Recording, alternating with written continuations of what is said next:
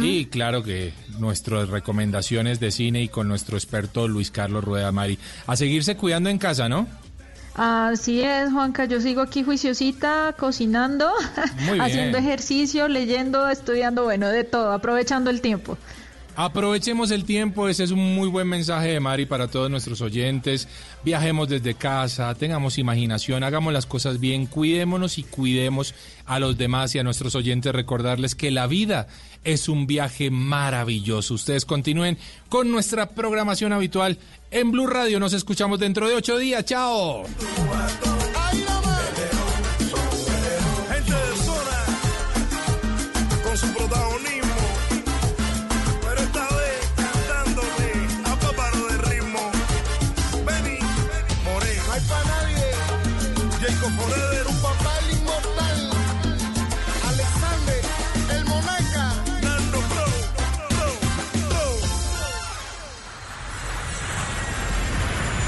Estás escuchando Travesía Blue.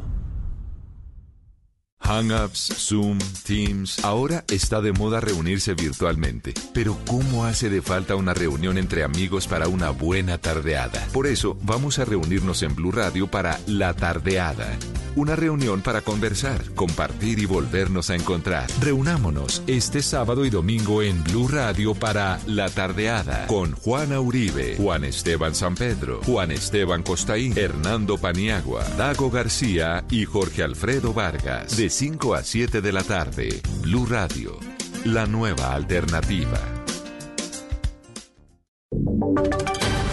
Voces y sonidos de Colombia y el mundo en Blue Radio y bluradio.com, porque la verdad es de todos.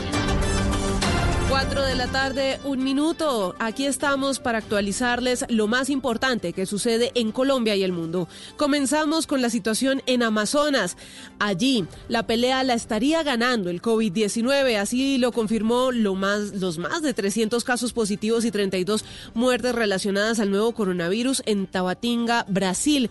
Vecinos de Leticia, en Colombia, donde no hay oxígeno, salas de UCI ni medicamentos para atender a la población, mucho menos una forma para controlar los contagios, hacen un llamado de emergencia para que lleguen ayudas y así combatir el avance de este nuevo coronavirus en ese punto del país. Wendy Barrios.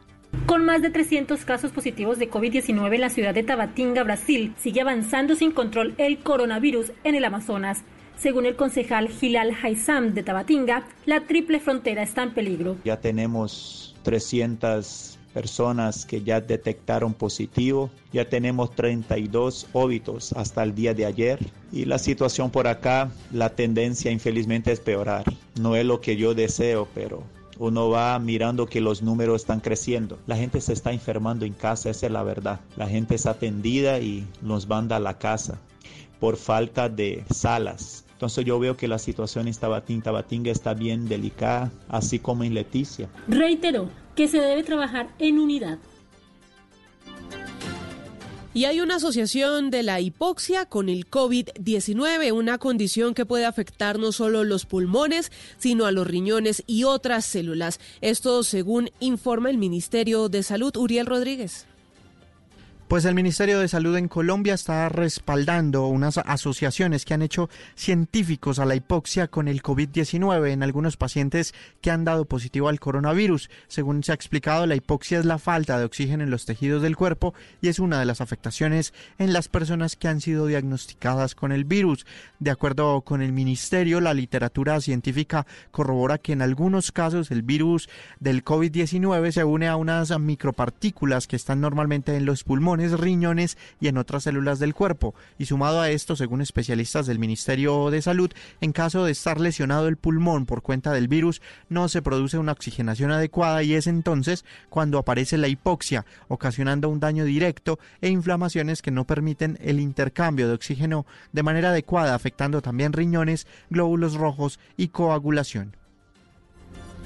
Y en Villa del Rosario, norte de Santander, un grupo de ciudadanos violó la cuarentena pues para evitar el avance del COVID-19 y todo esto para ser parte de una caravana fúnebre. Rodeando el féretro llegaron hasta el cementerio del municipio más de 70 personas. La historia, Paola Tarazona.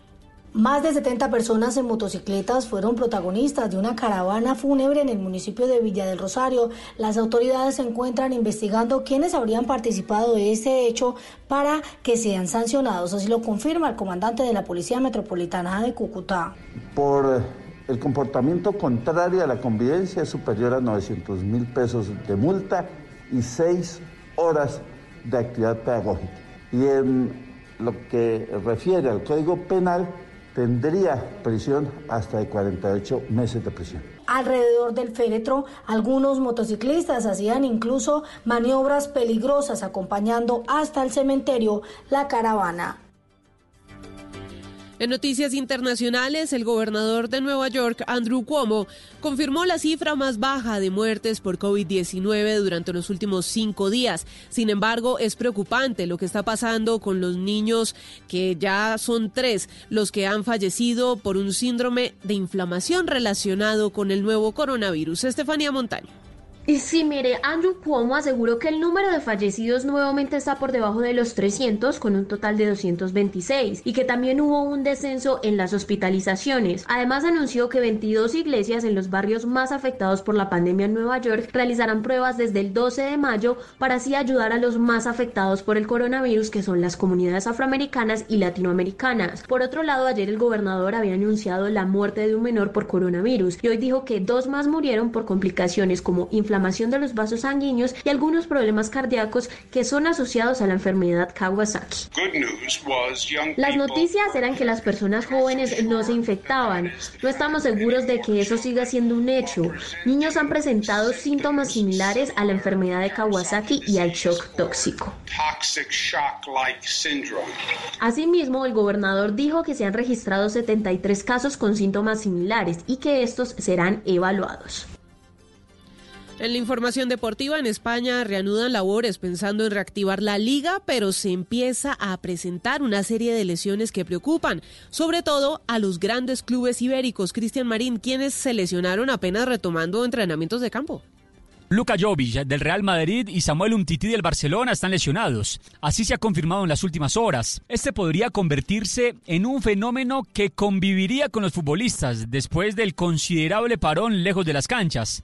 Así lo explica Javier Arango, preparador físico de la Equidad. Me parece muy normal que esté sucediendo eso porque vienen de hacer trabajos solos en casa. Además de ello, eh, trabajar siempre en, en una banda, en un terreno duro, en el piso presenta complicaciones desde lo que tiene que ver con las articulaciones, el impacto y posiblemente puede generar este tipo de lesiones. Generalmente en, el, en el sóleo, en el gastronemio, en las articulaciones de rodilla, tobillo, en el tendón de Aquiles, se van a presentar este tipo de lesiones, ya que el trabajo que se estaba realizando es un trabajo totalmente inespecífico para lo que es el deporte como tal, en una banda. Un tití padece una molestia en la pierna derecha, mientras que el serbio Jovic arrastra una fractura en el pie derecho.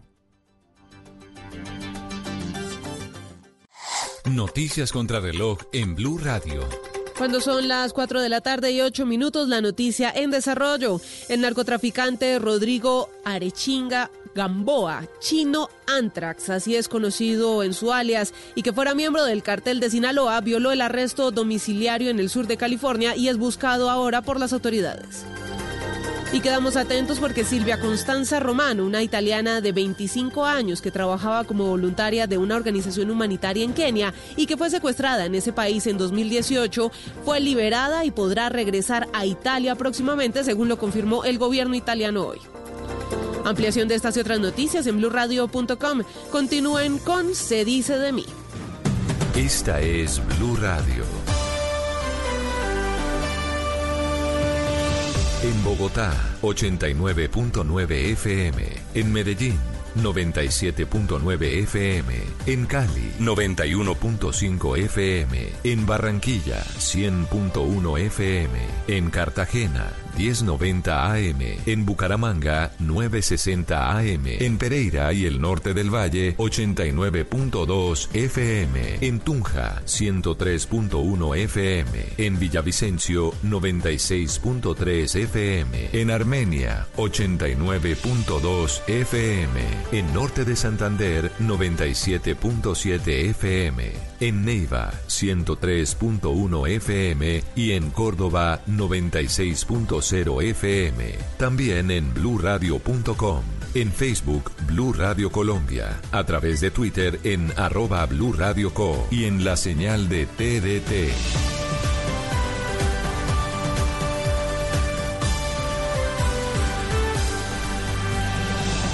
Blue Radio, la nueva alternativa.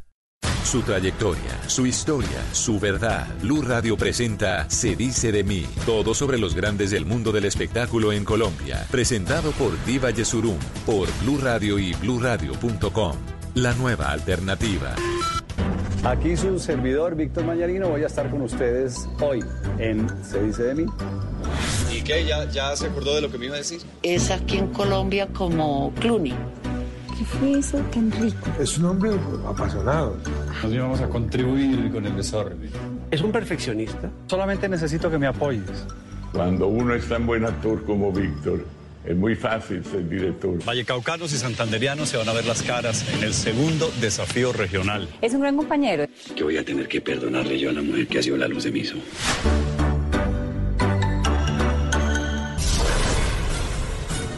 Víctor Mayarino, uno de los personajes más queridos y admirados de la televisión nacional, está en Se dice de mí. El actor, director y productor ejecutivo intentará contarle a Colombia quién es en la intimidad de su existir. ¿Quién soy yo? Todavía no sé. Conocerán cómo fueron sus primeros años de vida. Me iba a pegar un muchacho que era mucho mayor que yo y yo del susto le pegué y le fracturé la, el maxilar. Sin tapujos de muchos temas que el país quería conocer sobre él. Yo tengo la espalda completamente destrozada camino de milagro.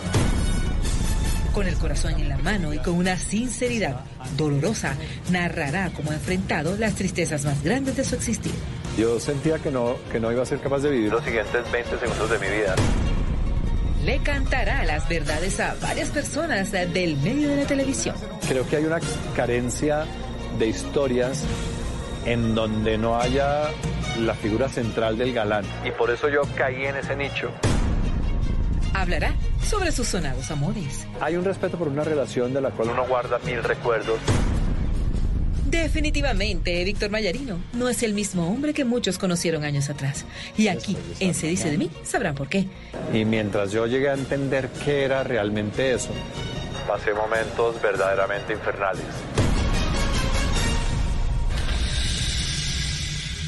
Ahora sí estamos todos juntos. ¿Qué? ¿En qué estamos? Víctor Mayarino a simple vista es un hombre fuerte, distante, serio y algunas veces intimidante. Recordar a sus padres lo hace devolverse a los primeros años de su vida.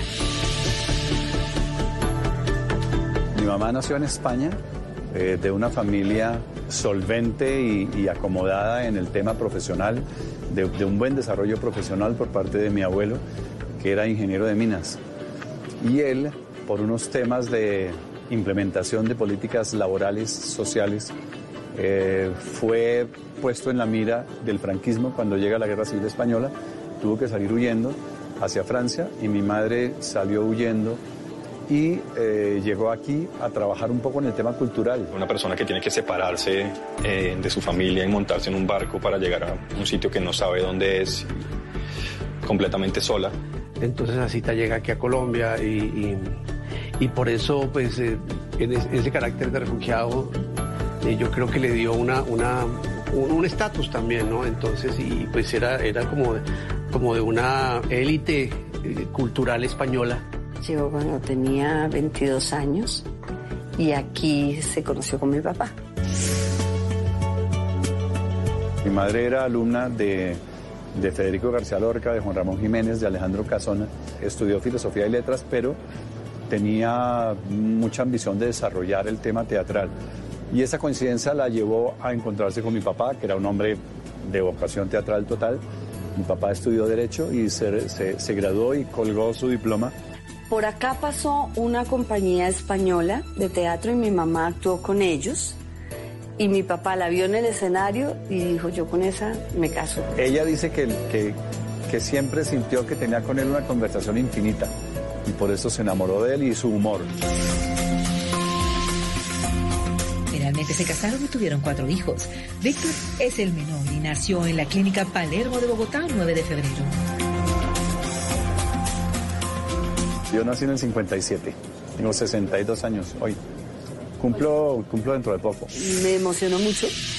Me pasaba una cosa muy increíble que era que yo me soñaba mucho que se lo robaban. Y salía corriendo, me despertaba a medianoche y me iba corriendo a mirar la cuna a saber que estaba ahí. En su familia el amor por el arte estaba y aún está a la orden del día. Él nació y creció en medio de un ambiente muy especial. La dirección de mi papá del Teatro Colón y de la Escuela de Arte Dramático producía eh, que nosotros viviéramos metidos dentro del teatro. Yo sé que él tuvo una relación fuerte con mi papá.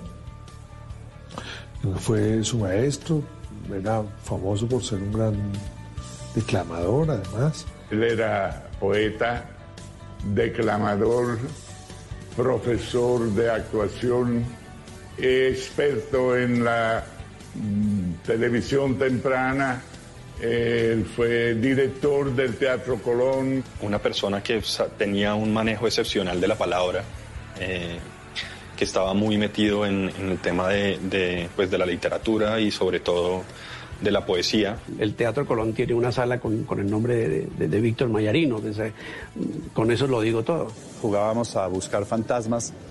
Eh, jugábamos a buscar el fantasma especialmente de una bailarina que decían que había muerto en ese pozo acústico, en, en un aljibe de agua que tenían los teatros italianos de diseño eh, de esa época. Era muy divertido porque en mi casa todo el tiempo había juegos que tenían que ver con, con- con el arte. porque de pronto lo despertaban a uno a las 3 de la mañana, que vamos, y uno, pero es que ya es el colegio, es que no van a ir al colegio porque su papá quiere que bajen porque le parece que la clase que van a recibir es más importante. Y uno encontraba en la sala a Pablo Neruda, a, la, mm, a Nicanor Zabaleta, a García Márquez, a, a, a, a. Entonces uno aprendía muchísimo de eso.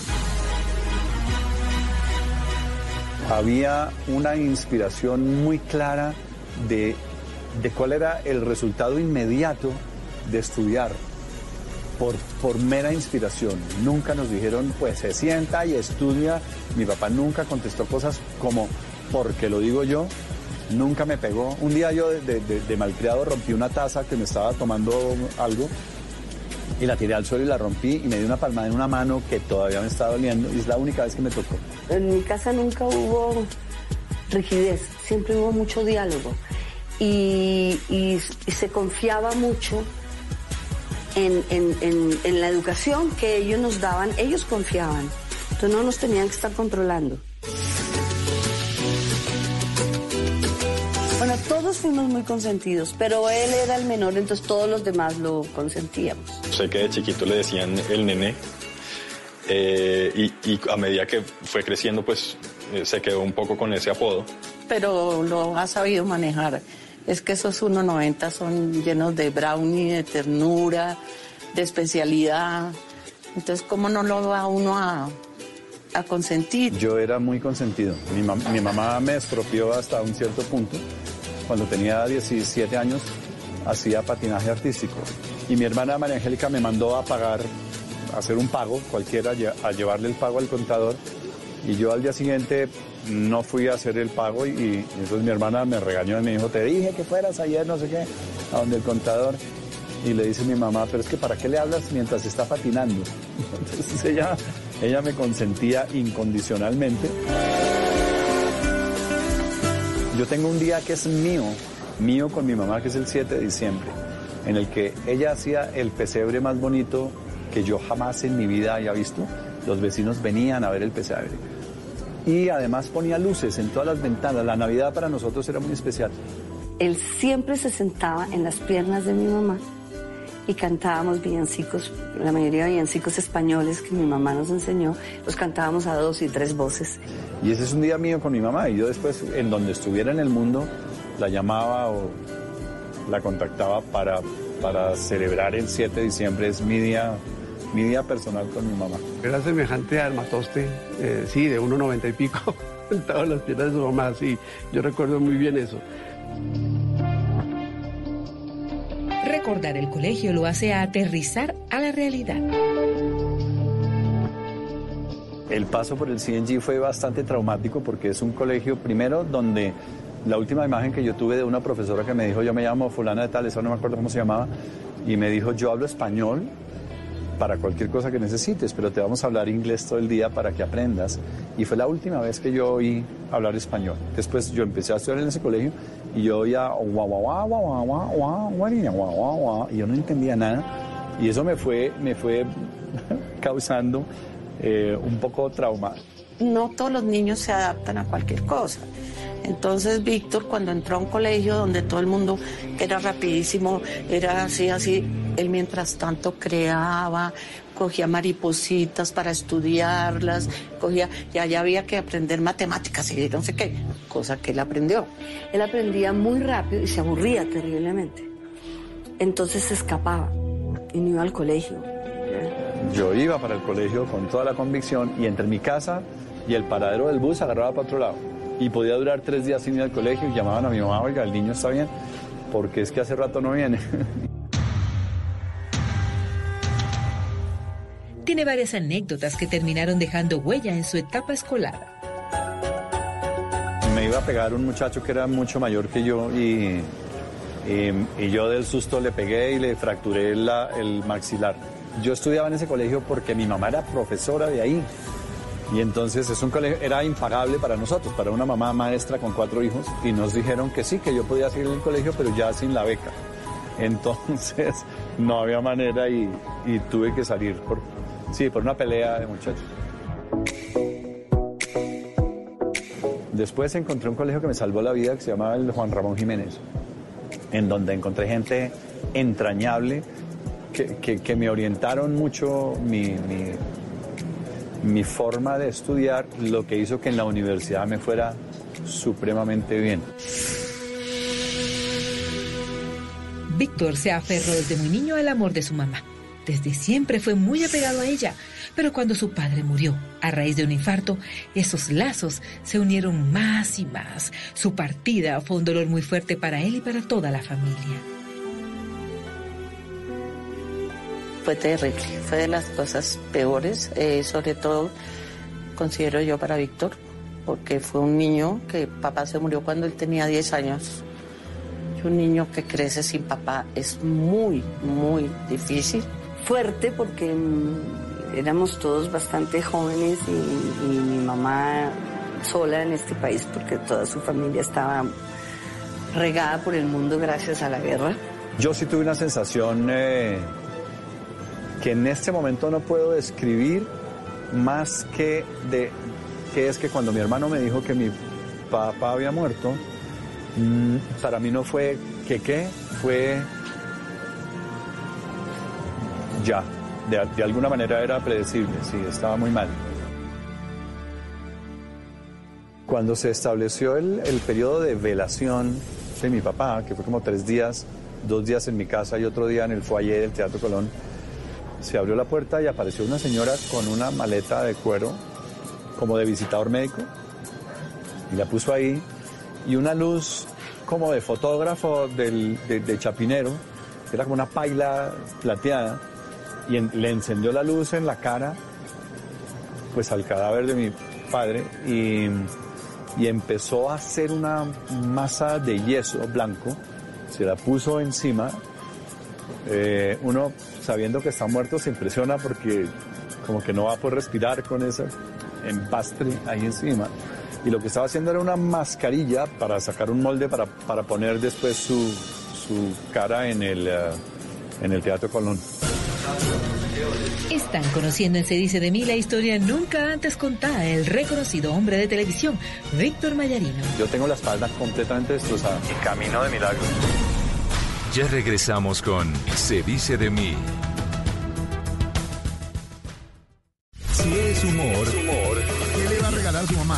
Me pegó un susto ahí, como a las 2 de la mañana. Me cogió un hambre horrible y vaya a la nevera en medio de esa oscuridad. Y como es que prendo la luz y mi mamá estaba sentada en el comedor mirándome, me dio una rabia No, Jesús. pero eso es normal. Mi mamá también me ha mirado varias veces desde el comedor. Sí, no, lo que pasa es que la mía murió hace 15 años. No, Está en Blue Radio. Aurorita, ¿cómo van los preparativos para el Día de la Madre este domingo? Muy contenta, don Esteban. Es el primer año que no van a venir todos los hijos con las esposas a que yo les cocine.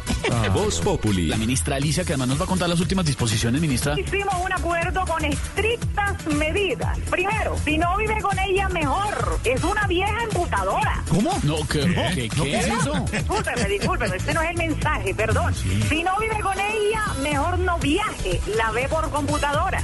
De lunes a viernes desde las 4 de la tarde. Si es humor, está en Blue Radio, la nueva alternativa.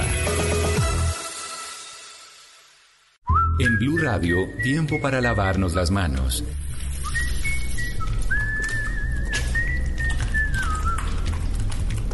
Tómate el tiempo para cuidarte y para enterarte de todo sobre el coronavirus, síguenos en redes sociales, en bluradio.com y en todos los espacios informativos de Blue Radio. Numeral Yo me cuido, yo te cuido. Blue Radio, la nueva alternativa.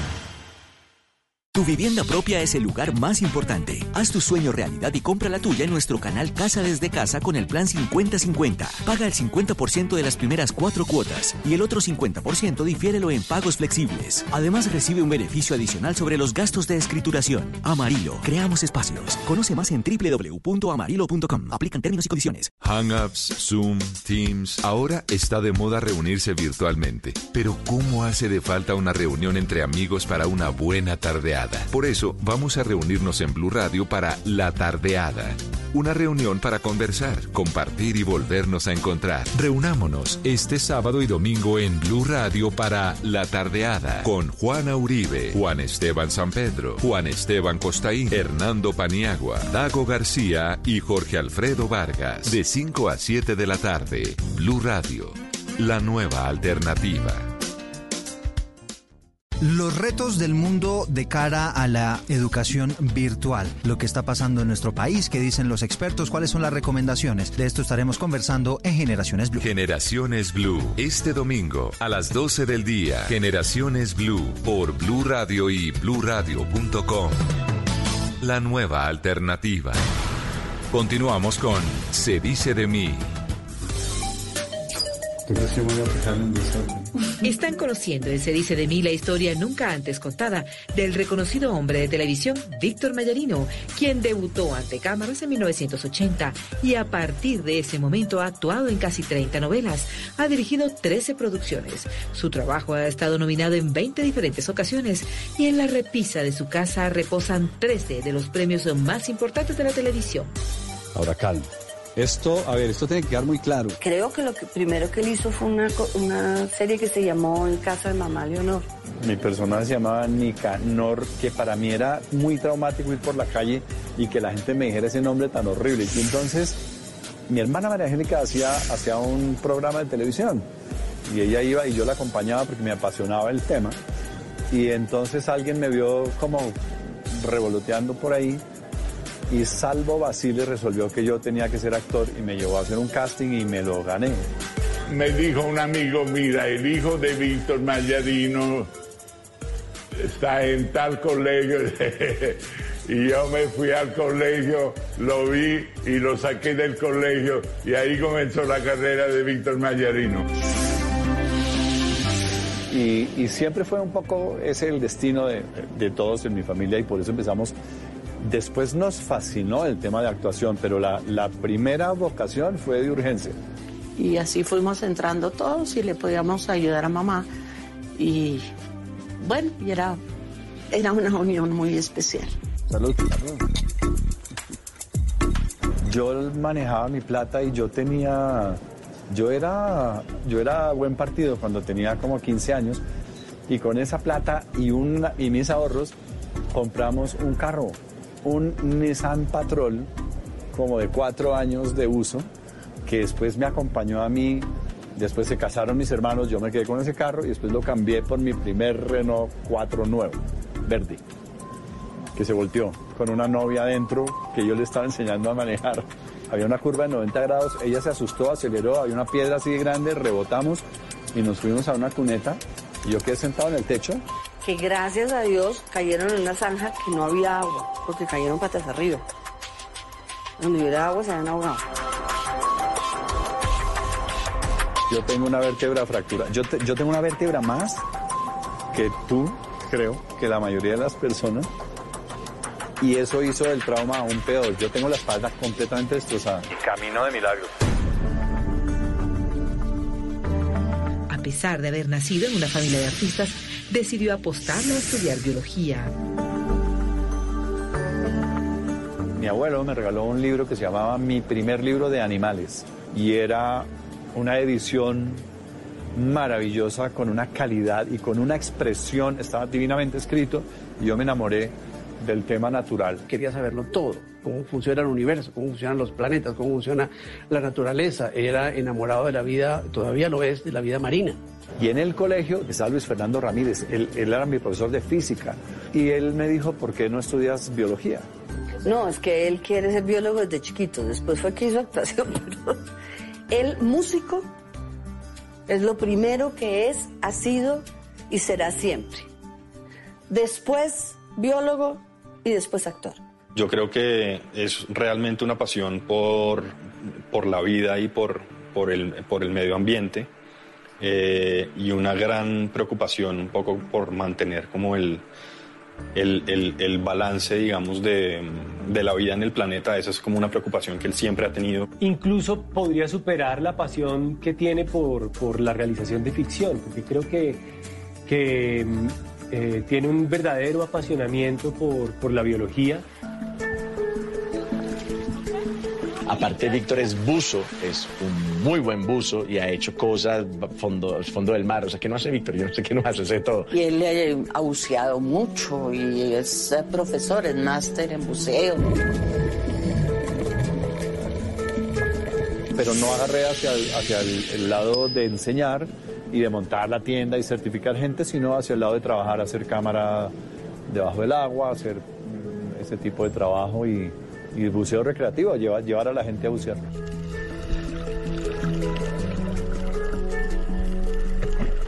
¿Me averiguó lo que le pedí, Jara? Eh, eh, sí, señor, sí, señor. Aunque no es mucho lo que se sabe. Bueno, cuénteme lo que sepa. Eh, sí, Mayerino ha participado como actor en producciones como La Baby Sister, Muñoz Vale por Dos, La Maldición del Paraíso, Sangre de Lobos, El Cartel y muchas más. ¿Qué está haciendo aquí? No, ¿usted qué está haciendo aquí? ¿Yo qué estoy haciendo aquí? ¿Qué podría estar haciendo en otro lugar? Esta es mi casa. Agradezco infinitamente su amabilidad, su generosidad y, y gracias a Dios me tocó con él porque es una persona muy profesional en lo que hace, muy disciplin- disciplinada, muy constante y obviamente me ayudó muchísimo a entender cómo asumir un rol protagónico. que tiene una presencia escénica muy importante, contundente, eh, se conoce muy bien a sí mismo y, y lo explota, de manera que se proyecta como, como, como eso, como un galán, como un tipo imponente, un, un hombre muy atractivo. Ah, salud, brindemos por la compañía y por esta rumba tan Salud. buena que está. Salud. Pero tó- tómese algo, no quiere Sí, nada. rico, mire. El humor me sale muy fluido y si tú me pides que yo haga un- una serie dramática con Meryl Streep o quién sé yo, me muero, no, no sería capaz. Digo, no, no soy, ese no es mi oficio. Yo, yo estudié dirección, no actuación. Pero una comedia al lado de Tom Hanks y le digo, suéltemelo. Man- mándemelo que yo lo, yo lo toreo. La voz, ¿usted cree que está en la casa o qué? Discúlpeme, doctor. ¿Qué, Pacho? Pache- ¿Qué pasó, Pacheco? Mira, lo que pasa es que usted dejó el celular en el carro, doctor. Víctor lo tiene que reconocerlo. Víctor ya, ya es ya es más reco- reconocido como buen actor, director. Yo no quiero sonar desagradecido con los escritores y- o los productores, lo que en esa época eran em- empresas y después se volvieron personas, pero creo que hay una carencia de historias en donde no haya la figura central del galán y por eso yo caí en ese nicho. Va, nos va. Perdón. La importancia de tocar la puerta antes de entrar. Odié mucho la estructura típica del galán. Entonces siempre procuré inventar unos galanes que tuvieran alguna dosis de torpeza. Yo, yo, yo soy tribilín desde muchos puntos de vista. Yo soy muy buen deportista y es lo único que hago bien, mi motriz, es lo único que mi motricidad hace bien. No, eh, es que, mi amor, Dani, hueles a, a cebolla, a flota, flota en el aire, cebolla, olor a cebolla. Gorda, no, cebolla, nada, mi amor. Nunca se creyó esa faceta y, y creo que eso también le jugó mucho a, a- a- a favor porque creo que hubiera podido como ennicharse. Yo no pienso, yo no pienso en Víctor como un galán. Lo es, es un tipo físicamente muy atractivo y además yo creo que tiene un pacto con el diablo porque pues se mantiene, de verdad se mantiene en una forma increíble. Antes que el galán era un había un personaje. Más allá de si era o no el galán de la novela, eso no era lo importante. Lo importante era el personaje que él tenía que hacer. Es más, voy a un almacén y me dicen nombre para el recibo. y Yo, María Angélica Mañero, ¿usted es algo de Víctor? Sí. Mire, si me lo trae, la próxima vez no le compro, no le cobro. Pero él no ha querido acompañarme. De da pena. Vea. Su agenda. Forrada y debidamente marcada para la ocasión, mire. En el año 2001, el país aprendió a verlo diferente cuando participó en la telenovela El Inútil. Los protagonistas fueron Julián Arango y Rudy Rodríguez, pero el show se lo robó Mayarino con su personaje de Mirando Zapata. ¡Bravo!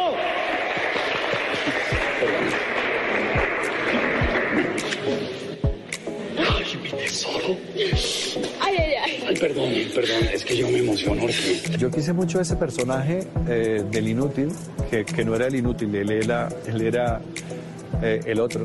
Era el galán sin ser galán, que era el de eh, Mirando Zapata, que era horrible.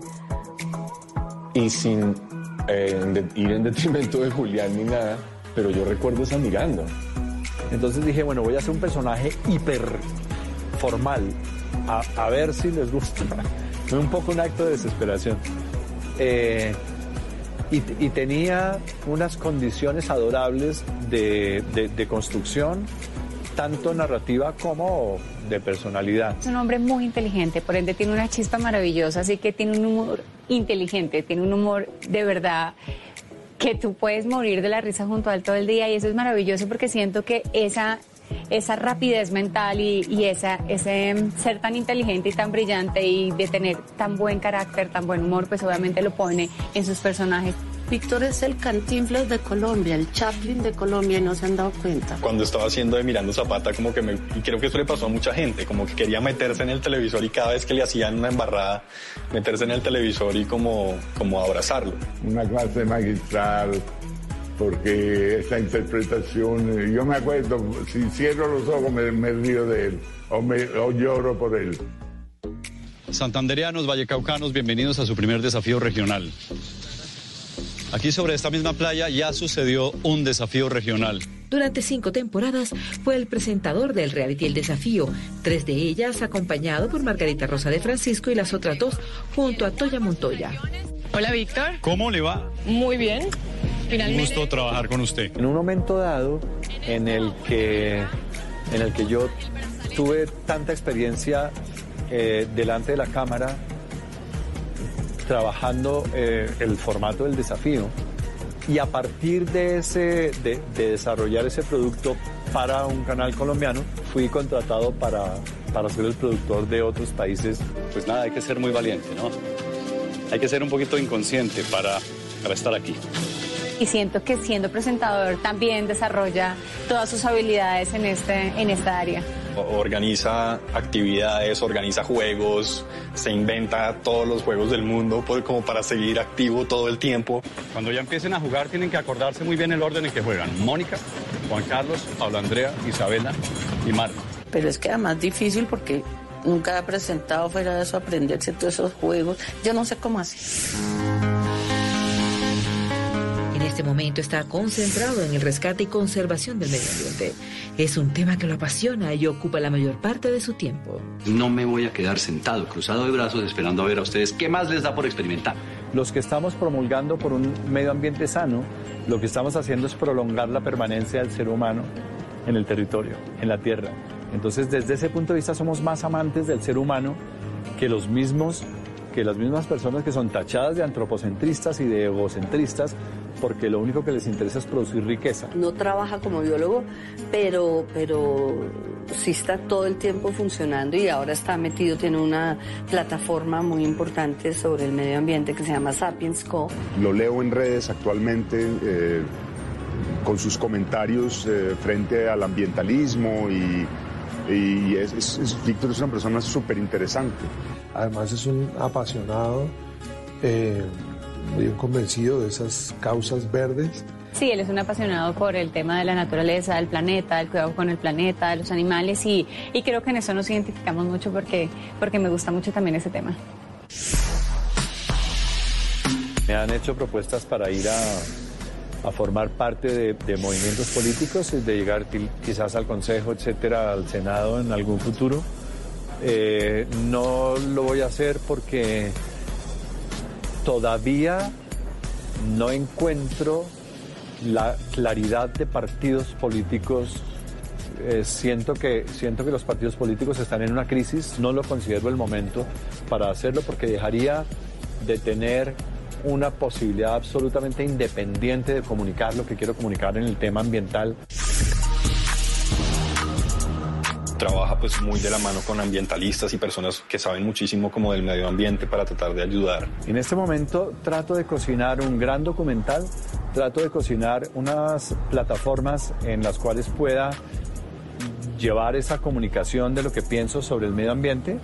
Eh, y, no, y no puedo ser deshonesto, no tengo recursos, tengo, tengo que salir a maletinear eh, eh, próximamente para ver si logro darle financiación a todo este tipo de sueños. Y aunque en este momento su vida está enfocada en el cuidado del medio ambiente, eso no significa que esté alejado de la actuación.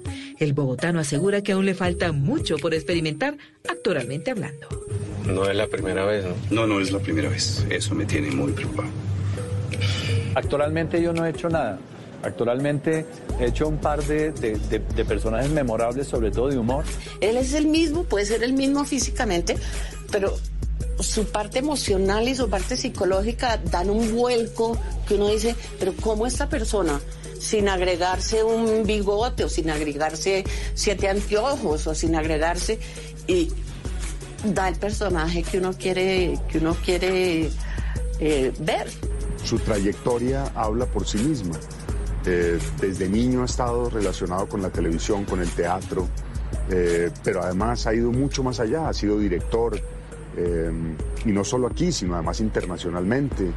Y además es una persona que se preocupa por seguir avanzando, eh, en, en- en saber qué es lo que está pasando en el mundo, cómo, cómo se está haciendo la televisión, cómo se está haciendo el cine en Colombia. Si la mayoría de las cosas las ha podido dominar, la muerte no. Por eso sufrió mucho cuando supo que su hermano Rafael estaba muy enfermo.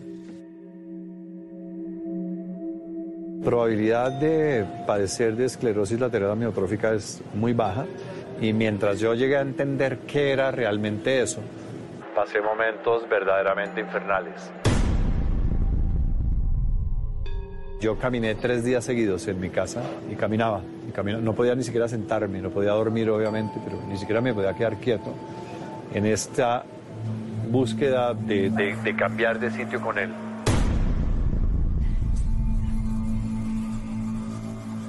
De eso no nos vamos a recuperar nunca. Muy fuerte. Había un destino inevitable al ser una enfermedad que afecta a los músculos estriados, a los músculos voluntarios, de los cuales el último, que es semivoluntario, es el diafragma. Entonces, eh, el diagnóstico era que finalmente lo que produciría su muerte era la asfixia. Rafa ya vivía, eh, ya no vivía en casa porque ya Rafa había hecho su familia y tenía sus hijos y su esposa. Y, y yo recuerdo de todas maneras que Rafa, eh, lo recuerdo como deportista, él, él jugaba mucho fútbol, etc. Y, recuerdo también cuando, cuando nos enteramos de su enfermedad. Fue un proceso muy doloroso, muy doloroso y a Víctor le dio muy duro. Yo me acuerdo mucho como de ir a la casa de él a comidas, a navidades y como que se preocupaba mucho como todo el tiempo de estar compartiendo tiempo con, con todos y como de, de, de mantenernos unidos, o sea, tenía un corazón gigante y una generosidad gigante también. Se fue paralizando y no podía ya ni hablar ni nada, solo movía los párpados.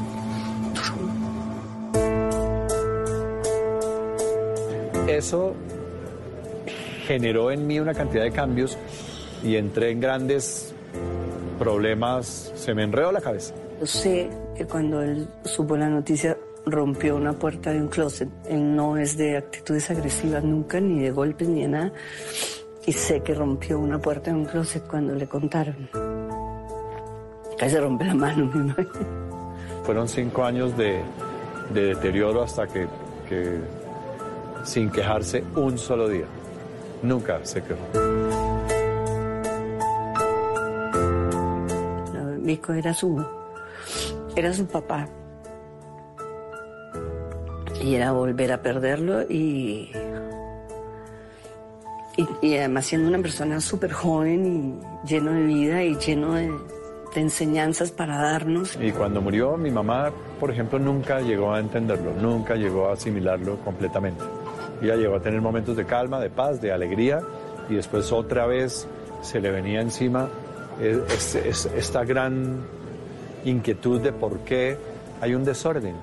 En- el, el tiempo determina que los hijos mueran después de nosotros, ¿no?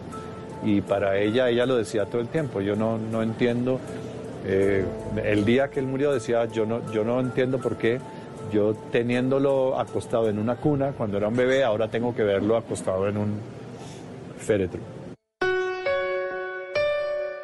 Y ella tenía una válvula artificial en su corazón. No sé qué tanto la debilitó toda esa experiencia, pero estoy seguro de que la, la ansiedad, eh, yo creo mucho en un triángulo que es el sistema nervioso, sistema inmune y sistema endocrino. Y, y- y- y en ese manejo de esas tres columnas es donde uno, la ansiedad le produce una baja de defensas. Entonces probablemente le afectó.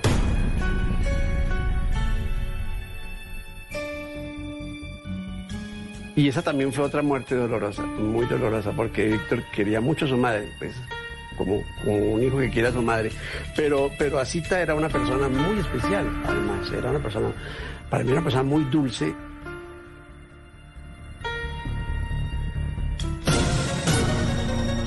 Conociendo en Se dice de mí la historia nunca antes contada del reconocido hombre de televisión, Víctor Mayarino. Ya regresamos con Se dice de mí. Domingo en En Blue Jeans, el triquini es hoy de gafas, tapabocas y chancletas, la terrible situación del sector hotelero y turístico y cómo se viajará después de la cuarentena. En Orgullo País, los campesinos que se volvieron youtubers para hacerle frente a las consecuencias económicas del coronavirus. En la consola, Valorant, el nuevo juego de Riot Games. En historias de viaje, los relatos sobre los mensajes dentro de las botellas. Bienvenidos a toda la música y el entretenimiento en En Blue Jeans de Blue Radio. En Blue Jeans, este domingo de 7 a 10 de la mañana por Blue Radio y bluradio.com. La nueva alternativa. Este domingo, en Sala de Prensa Blue, El país se prepara para un lento proceso de reapertura. Hay más preguntas que respuestas. ¿Cómo enfrentar la amenaza del COVID-19 en uno de los pueblos de más tránsito en Colombia? Hablamos con el alcalde de Ipiales, en la frontera con Ecuador. Y en el Día de la Madre, una policía y una periodista nos cuentan cómo es ser mamá en tiempos de coronavirus. Sala de Prensa Blue, este domingo desde las 10 de la mañana. Presenta Juan Roberto Vargas por Blue Radio y bluradio.com. La nueva alternativa. La noticia del momento en Blue Radio. 4 de la tarde, 48 minutos. Se conoce el más reciente reporte del balance del COVID-19 en Colombia, emitido por el Ministerio de Salud. En este boletín reportan 444 casos nuevos de COVID-19. Dentro de las ciudades, encabeza a Bogotá con 210 y Meta con 63. Pero Uriel Rodríguez, usted tiene más detalles sobre estas cifras que también incluyen 17 nuevos fallecimientos. Sí, señora Giovanna, muy buenas tardes. Mire, se hicieron 5.173 pruebas, se procesaron mejor 5.173 pruebas y hay 444 casos nuevos de COVID-19 en Colombia. En Bogotá, 210 casos, en Meta 63, en el Valle del Cauca 57 casos nuevos, 45 más en Cartagena, 29 en Atlántico, 11 en Barranquilla, 9 en Nariño, 6 casos más en Caldas, 3 casos en norte de Santander, 3 casos más en el departamento del Amazonas, 2 en Antioquia, el mismo número en Risaralda y Cundinamarca y un caso en Santander y otro más en Cesar. Así las cosas. Colombia ya llega a 10.495 casos de contagio de COVID-19 hasta este momento, 10.495 casos y 445 personas que han fallecido, más las cifras que acaba usted de entregar de estas 17 personas que murieron en las últimas 24 horas, de acuerdo con el informe del Ministerio de Salud, y a su vez, cifra importante del número de personas recuperadas. 2.569 personas se han recuperado de COVID-19, según este último reporte del Instituto Nacional de Salud y del Ministerio de Salud. Uriel, hagamos un recorrido sobre las características de los 17 fallecidos que reportan en este reporte. Sí, señora, mire, el primer caso es una mujer de 75 años en la ciudad de Cali con diabetes, con insuficiencia renal e hipertensión arterial. También está una mujer de 77 años en Cali con diagnóstico de diabetes. Una mujer de 79 años en Aguachica Cesar con hipertensión arterial, cardiopatía isquémica, diabetes, enfermedad pulmonar obstructiva crónica, hipotiroidismo y artritis reumatoide. Un hombre de 69 años en Pasto falleció, también tenía relación con EPOC y, y tabaquismo. Un hombre de 66 años en Cartagena con hipertensión arterial hombre de 86 años de edad en Bogotá, también con EPOC y diabetes. Y siguen falleciendo nuestros adultos mayores. Joana, una mujer de 78 años en Bogotá, también con condiciones de EPOC y era fumadora. En Atlántico, en Barranquilla, una mujer de 50 años eh, dentro de los fallecidos con enfermedad renal crónica. Una mujer de 81 años en Norcasia, Caldas, con EPOC. En Bogotá, una mujer de 89 años con EPOC y un caso más en Leticia, en Amazonas, con hipertensión arterial, una mujer, un hombre de 64 años. En Cartagena, donde se han tomado varias medidas para evitar el avance del COVID-19, se registra el fallecimiento de un hombre de 64 años con hipertensión arterial y obesidad. Mire, y son varios los casos en Atlántico. Esta vez una mujer de 87 años en soledad con hipertensión arterial, diabetes, fibrilación auricular y obesidad. En Barranquilla, un hombre de 67 años y pues sus eh, diagnósticos, sus enfermedades de base aparecen en estudio, no, no señalan ninguna en particular. Asimismo, con comorbilidades en estudio, un hombre de 72 años también allí en la capital del Atlántico, en Barranquilla. Y en Ciénaga, Magdalena, se registra el fallecimiento relacionado con COVID-19 de un hombre de 72 años con hipertensión arterial y enfermedad cardiovascular y cierra este registro de las 17 personas fallecidas con un hombre de 79 años en Leticia, en Amazonas, con una enfermedad renal crónica. Ese es el balance de las personas que fallecieron, de acuerdo al último reporte del Instituto Nacional de Salud. Y precisamente hace pocos minutos la alcaldesa de Santa Marta, Birna Johnson, informó a través de su cuenta de Twitter el fallecimiento del primer profesional de la salud en Santa Marta por complicaciones médicas posteriores al contagio del COVID-19. La alcaldesa en sus trinos expresa la inmensa gratitud con el profesional que enfrentó con valentía a todos los días este virus ayudando a otros. Además envía un mensaje de solidaridad y condolencias a toda su familia. Recordemos que son los médicos, los profesionales de la salud, enfermeras y, y pues también otros expertos en la primera línea de combate con el COVID-19. Uriel Rodríguez, usted tiene cifras cifra global, la cifra de las personas profesionales de la salud que han resultado afectados durante esta pandemia en el caso de Colombia? Mire, Joana, el boletín número 6 del Instituto Nacional de Salud da cuenta de 678 personas que trabajan con la salud que han sido contagiadas con el COVID-19, pero importante, 287 de ellas se han recuperado. Entre los datos que consigna el Instituto Nacional de Salud nos damos cuenta de que las personas que más se han contagiado con el virus que trabajan con la salud son los auxiliares de enfermería, los médicos, las enfermeras y personal administrativo. De acuerdo con este último reporte del Instituto Nacional de Salud, según lo que ha indicado, la mayoría de ellos se encuentran en su casa y apenas un porcentaje de 1,3 personas han fallecido y el 1,8 han estado hospitalizadas. De acuerdo con el detalle de fallecidos sí. por profesión u ocupación, fallecido cuatro médicos, dos auxiliares de enfermería, dos conductores y uno administrativo todos personales, personas relacionadas con el trabajo en la salud en Colombia. Muchas gracias, Uriel. La ampliación de estas noticias en nuestros próximos informativos. Sigan conectados con Se Dice de mí.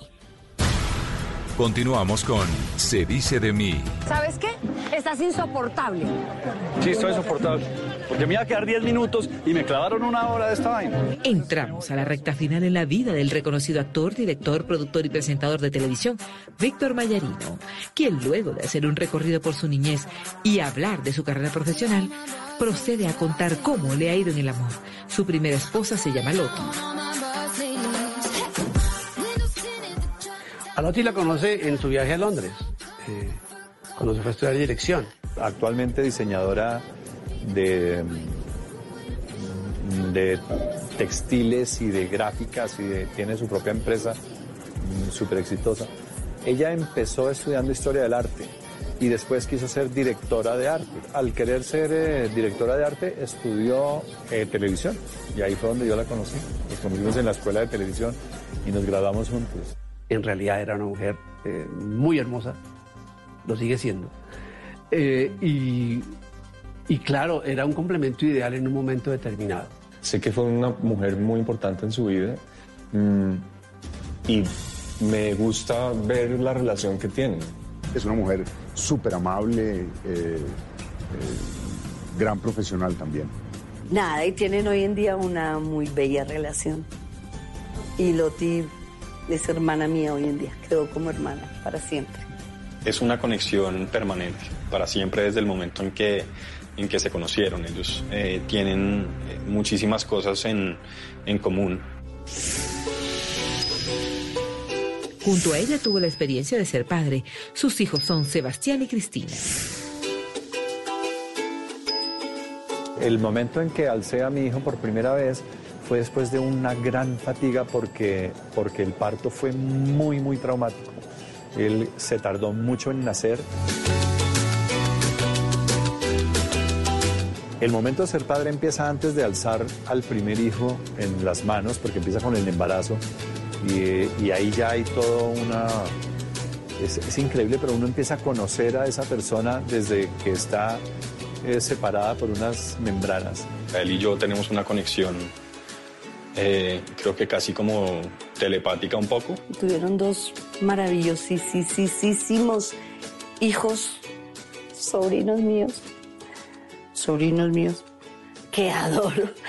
Tus dos hijos son el orgullo de tanto de Víctor como, como de Loti. Luego de un tiempo se volvió a enamorar. La hermosa actriz Katy Sáenz flechó su corazón. Colombia estaba enamorada de la pareja que conformaba. Bueno, eso, eso pasa cuando uno está enamorado, ¿no? Ah, sí. ¿Qué te dijo?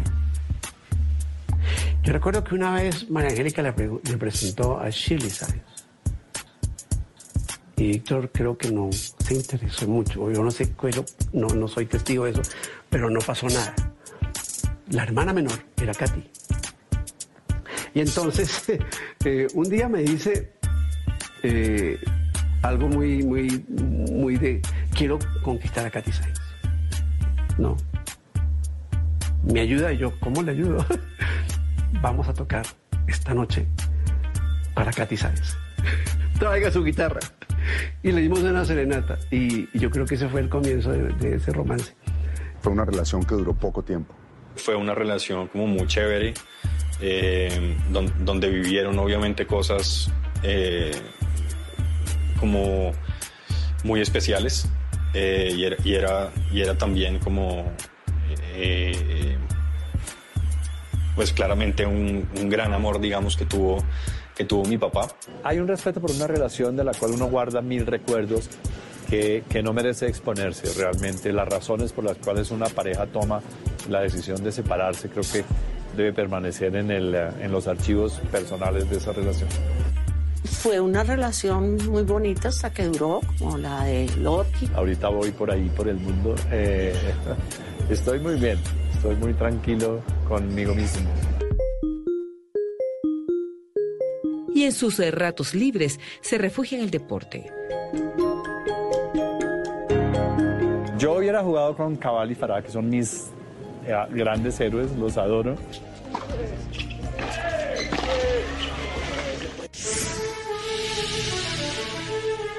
Si hay algo de lo que se arrepiente con todo su corazón, es de no haberle apostado con más intensidad a la música. Música. Si yo hubiera sabido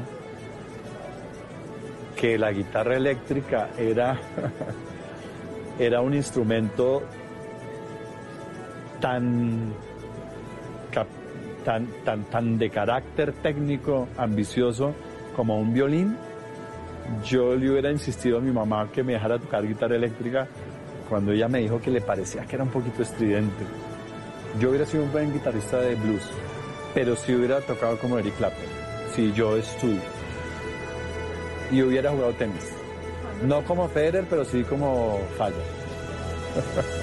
Creo que la música, específicamente en nuestro caso, fue un puente y ha sido como un punto de encuentro muy importante porque para mí también la música es probablemente el eje de mi vida.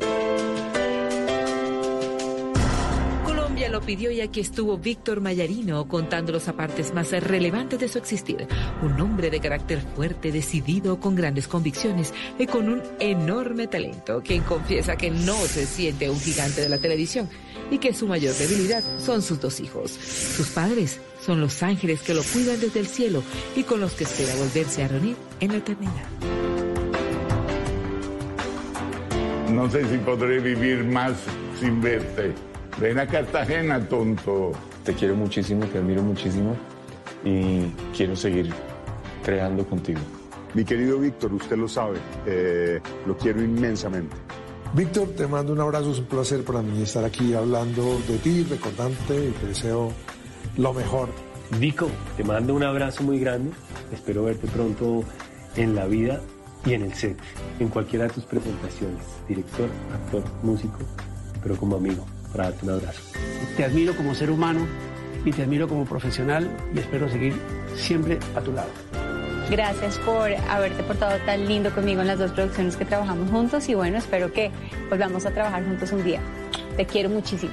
Sabes que te quiero, te admiro, te respeto. Qué honor ser tu amigo y qué honor ser casi tu hijo.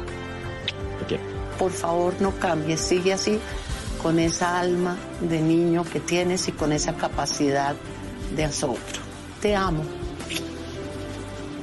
Quiero decirte que soy una muy orgullosa hermana de ti. Te quiero mucho, te mando un beso muy grande.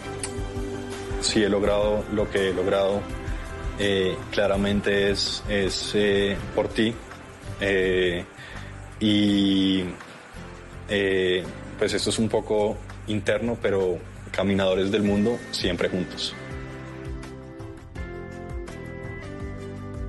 Bueno, público de Se dice de mí, eh, fue de verdad un rato muy agradable. Esta es una despedida que no es despedida, siempre vamos a estar juntos y ustedes lo saben y vamos por ahí por la vida eh, y vamos todo por el medio ambiente y por el ordenamiento territorial responsable que permita que el oso andino, el jaguar, el puma, el águila y todos los predadores puedan pasar de un sitio a otro sin estrellarse contra moldes de cemento o contra eh, una producción agrícola irresponsable. El Estado tiene que estar muy presente. Me fui con un mensaje así, pero es lo que quiero decir hoy. Lo que quiero decirles, los quiero mucho, siempre hemos estado Desde que soy niño eh, me, me saludo con el público en la calle de nombre propio y espero que lo sigan haciendo así. Un abrazo grande.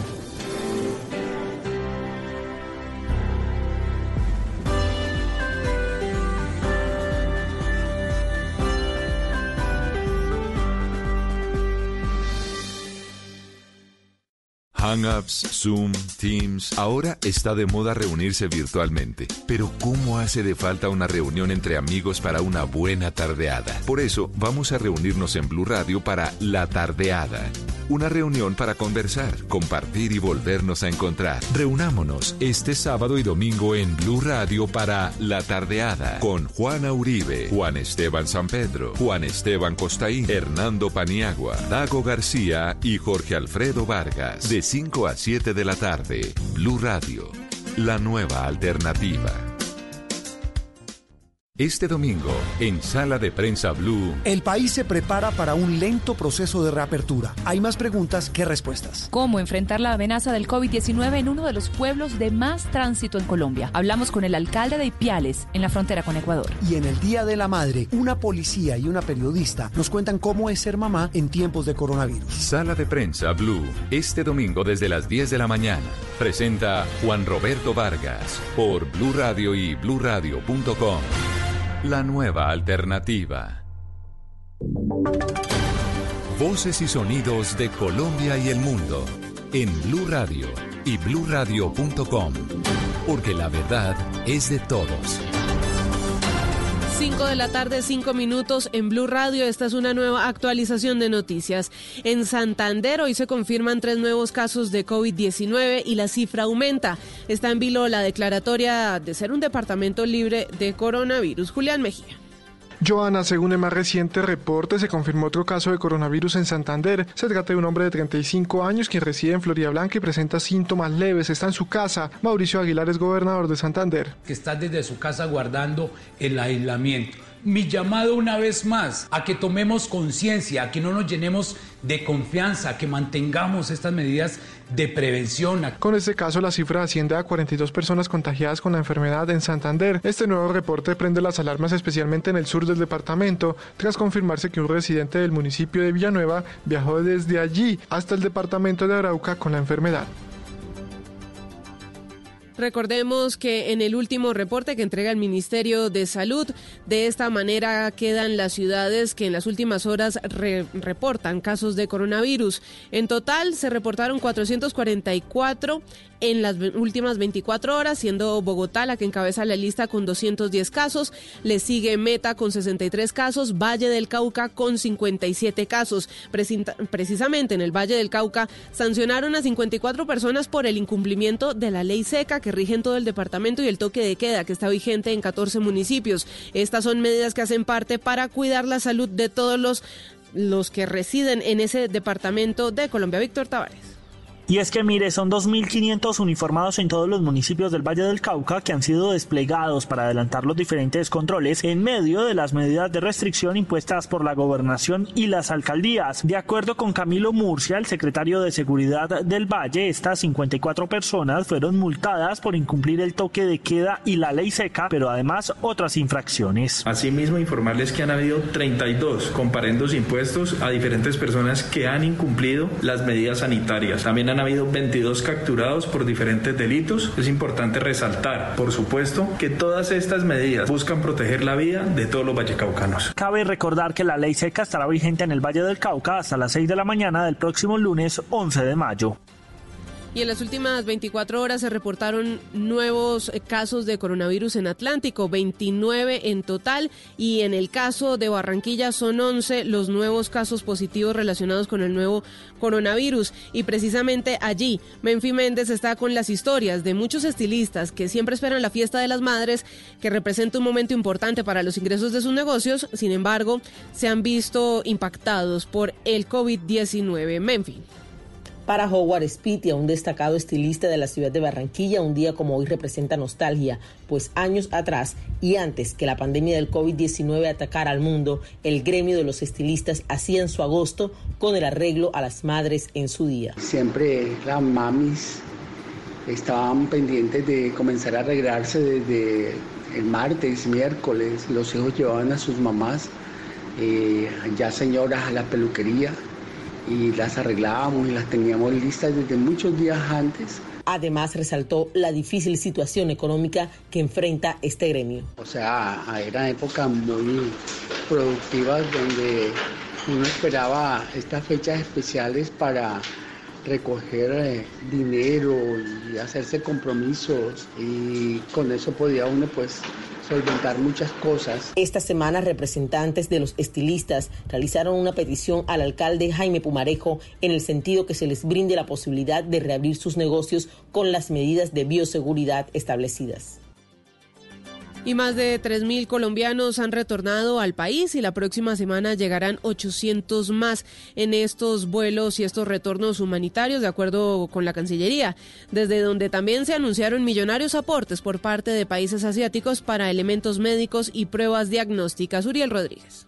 Pues de acuerdo con la Cancillería, desde el gobierno se ha ofrecido un auxilio económico de manera temporal a aquellas personas que se encuentran en condición de vulnerabilidad y que hayan demostrado no tener la capacidad económica para el sostenimiento en el extranjero en medio de la emergencia por el coronavirus y a su vez una serie de apoyos a quienes han salido del país y se encuentran atrapados en el extranjero. Según los datos consignados, hasta el pasado viernes han retornado 3.088 connacionales provenientes de 18 países, eso sí, con todas las medidas de protección y controles necesarios para una eventual propagación del COVID-19, así como está presupuestado que otros 800 regresen durante la semana entrante que se encuentran en Ecuador, República Dominicana, entre otros países. Mientras tanto, según indicó la canciller Claudia Blum, Colombia sigue recibiendo apoyo internacional y destacó una donación de material de bioseguridad y pruebas diagnósticas por parte de China con un valor de 1,5 millones de dólares, 500 mil dólares más por parte de Corea y 4,5 millones de dólares que anunció el Japón para la adquisición de insumos de salud. En la información internacional, hoy hace 70 años se firmó la declaración Schuman en la que se propuso que una Europa unida puede contribuir a la paz mundial una vez finalizada la Segunda Guerra Mundial. Dicha declaración es considerada como el nacimiento de la Unión Europea, la que conocemos ahora, y en su día la Filarmónica de Bogotá hizo parte de la celebración de este hecho histórico. Juan David Ríos.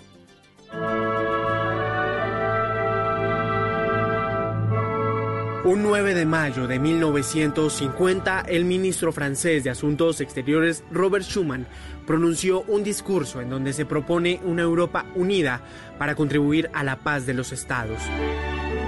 Tras la Segunda Guerra Mundial y las barbaridades que se cometieron por parte de los estados, se buscaron fórmulas para evitar que se repitiera una guerra en Europa. Y es así, en un día como hoy, Día de la Europa Comunitaria, se conmemora la Declaración Schuman que apoyó la paz y los primeros eslabones de la Unión Europea.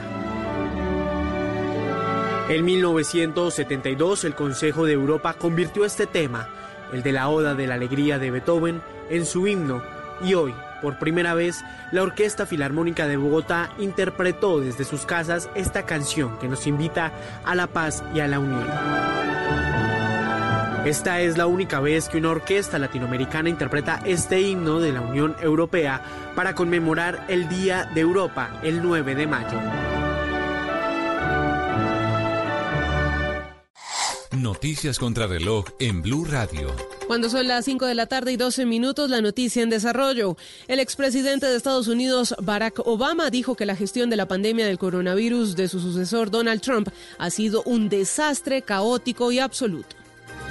La cifra, los casos globales de COVID-19 confirmados por la Organización Mundial de la Salud alcanzaron hoy los 3,862 millones, tras registrarse un incremento diario de 88.245 casos, atribuibles sobre todo a la evolución de la pandemia en el continente americano.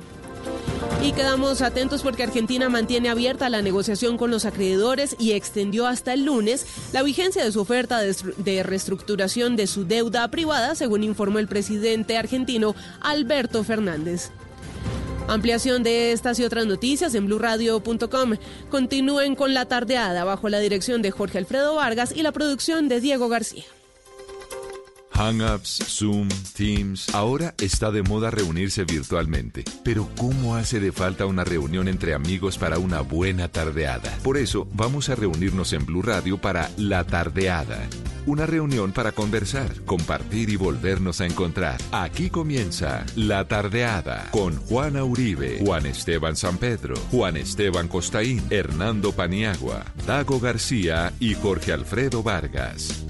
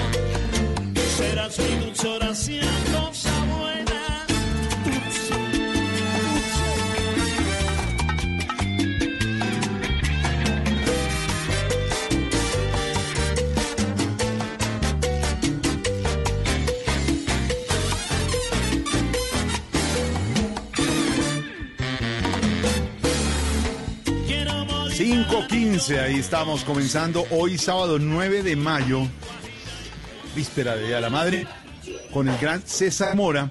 Y esto que es un arreglo que ha hecho con el Plan del Solar, que ya Don Dago nos va a contar un poco más, grabado en uno de los auditorios de la Universidad Javeriana aquí en Bogotá, en la 45 con séptima, en vivo. Y este es César Mora, con el Clan del Solar, y esto que dice Canela.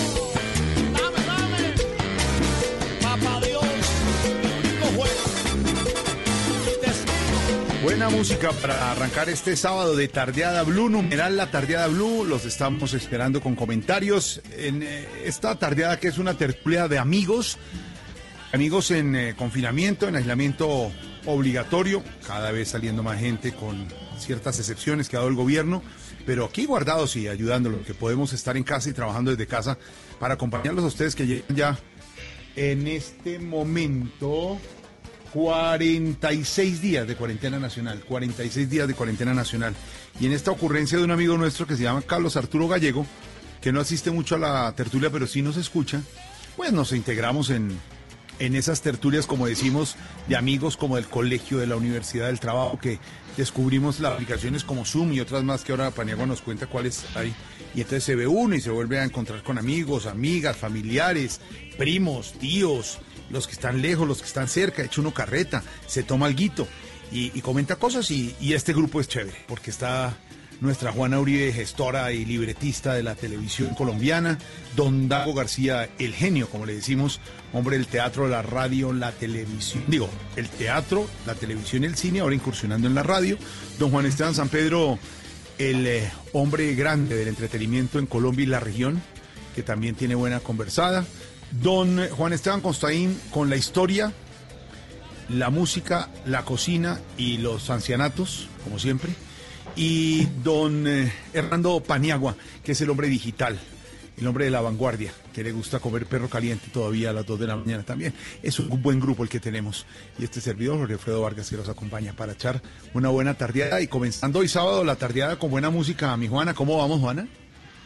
Todo muy bien, muy bonita esa canción, realmente esa versión está muy linda. muchos recuerdos nos trae esa, esa orquesta de María Canela de, de, César, pues él y sus canciones. Muy buenos recuerdos, pues muy, buena compañía. Muy buenos. Eh, buena música, le, le, arranqué con buena música, don Dago, no se puede quejar. No, para nada. Eh, vale, vale anotar que esta es la tercera versión que se graba Canela. Hay una anécdota con respecto a la grabación original. Eh, en, en, esa época César Mora pertenecía a un grupo que se llamaba El Son del Pueblo que era el grupo de musical del Teatro Libre de Bogotá. Pero había un eh, personaje en la noche bogotana que se llamaba Emiliano Cuero. Él no era músico, pero montó una orquesta que se llamaba la Orquesta Camagüey. Sí. Y eh, invitó a César Mora a que le diera algunas composiciones y cantara algunos temas en, en su orquesta. Pero sucede que en el momento en que se fue a hacer la grabación, César tuvo que viajar con el grupo de teatro no se pudo aplazar la, grabación y la primera versión que hay de Canela con el grupo Camagüey no la canta César Mora. ¿Ah, no? No, La, versión original de Canela no es cantada por César, a pesar de que en la carátula del disco aparece César con, la agrupación.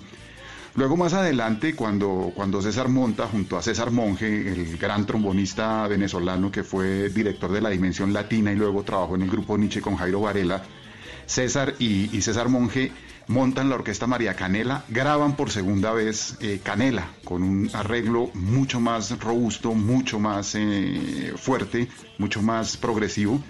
Y esta es la tercera vez que se graba la, canción con un arreglo todavía más moderno, todavía más progresivo y hecho en, vivo y en directo en la Universidad Javeriana. O sea, es la tercera vez que este clásico de, la salsa colombiana de César Mora se graba y siempre suena sabroso. Suena sabroso, oiga cómo suena, oiga. Quiero morirme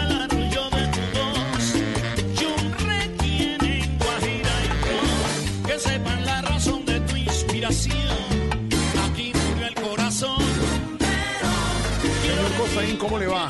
Lo veo en la aplicación Zoom lleno de libros, como siempre usted. Libro, libro libro que lee a esta hora hoy, ¿cuál puede ser? Ya.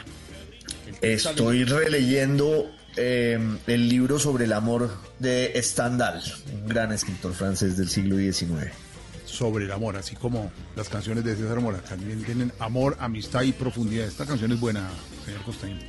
Muchísimo. Grabada en los estudios de la Javeriana en vivo, eh, un experimento con la orquesta del Clan del Solar, don Señor Juan Esteban Pedro, ¿cómo le va? Don Jorge Alfredo, y esta canción que dice Quiero morirme de una manera singular, particular. ¿Se acuerda usted cuando dirigía el programa de Yo José Gabriel en RCN? Que tuvieron de invitado a Jaime Garzón, casi que de manera premonitoria, pues canta la canción al lado del gran César Mora y a los pocos días sucede la tragedia de su muerte. Se me revuelve todo canción, con ese, memoria, y la canción y la canción se vuelve pues cobra cobra aún más importancia y se volvió pues una, canción que, que, siempre para muchos nos trae a la memoria a, Jaime Garzón, ese gran humorista que tanta falta nos hace. Exactamente. Ay, ay, ay. Cosas las que pasan. Ya vamos a hablar de, de ese tema, de esos recuerdos de la partida de Jaime Garzón Ocho días después de haber grabado este programa, Juana Uribe era nuestra vicepresidenta de contenido en RCN, gestora del programa, y ese viernes cuando, cuando matan a Garzón, Juana decide sacar el programa sin editar, ¿te acuerdas, de Juana? Sin editar, se fue todo el programa. El programa normalmente, un programa de esos, le contamos a los oyentes y nosotros los que trabajamos en televisión con Juan Esteban, con Dago, Niagua, eh, pues obviamente usted graba una hora y media y usted lo que hace es hacer una edición de 40 minutos. Pues tomamos la decisión y, fue un gran homenaje, Juana. Fueron dos horas al aire de un programa excepcional que fue la última vez que habló Jaime Garzón y, en un buen diálogo con José Gabriel. ¿Te acuerdas, Juana? Sí, claro, y pasó y cantó y tocó y fue muy, muy, emocio- muy emotivo, por lo menos verlo y muy, muy, muy duro, sí. Bueno, pues ahí estamos comenzando Sí. con buena música, señor Don Paniagua. Nos alegra estar también en esta tarde de sábado en la tardeada. Ani, Creo que, creo que estaba creo que riendo. está, está, está llegando a conectarse en este momento. Ya tenemos a Paniagua en segundo porque no lo no le estamos oyendo a, a Hernando. Pero les tengo, a propósito de, de esto, esto se llama Canela y esto se llama César Mora. Y, y esto suena así, escúchenlo.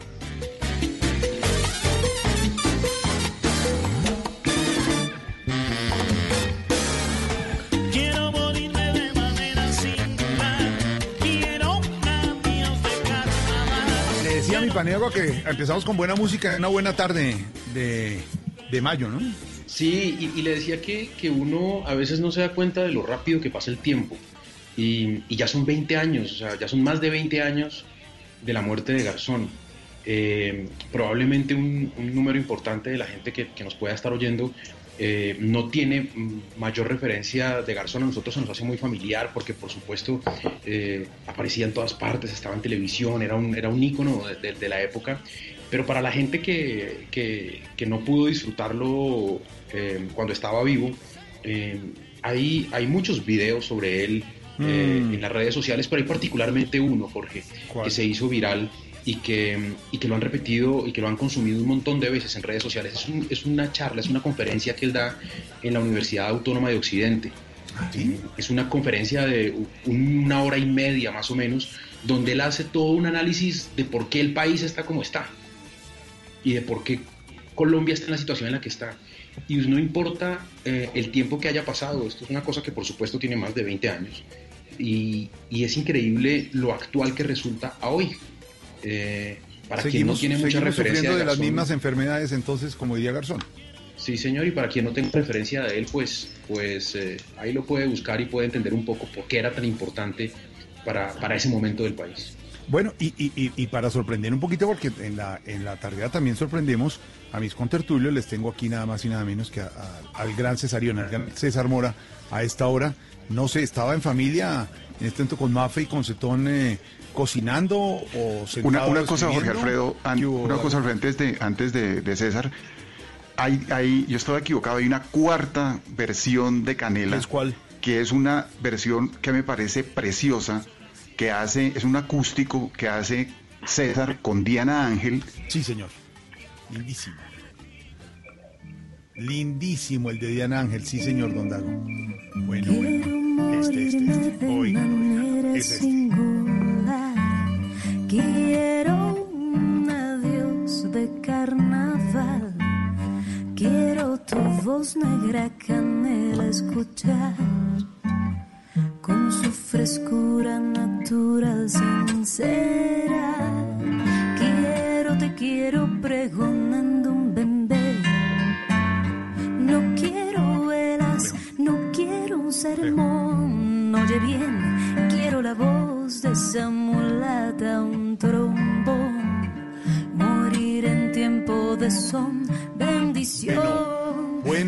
Sí, señor. Tiene usted toda la razón. Este con sí, señor.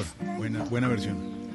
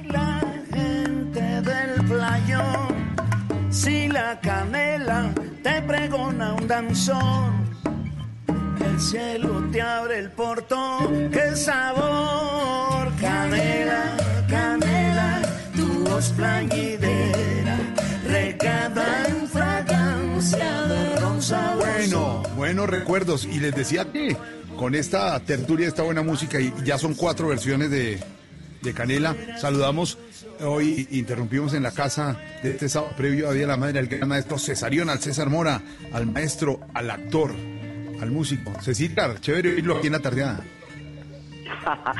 Muchas gracias, sí, estaba cocinando, ahora estoy, me pudieron ustedes echar lágrima, es muy emocionante oír todo esto y el recorrido de Canela, ahorita estaba cocinando oh, la torta para mañana, para Mafecita, el Día de la Madre.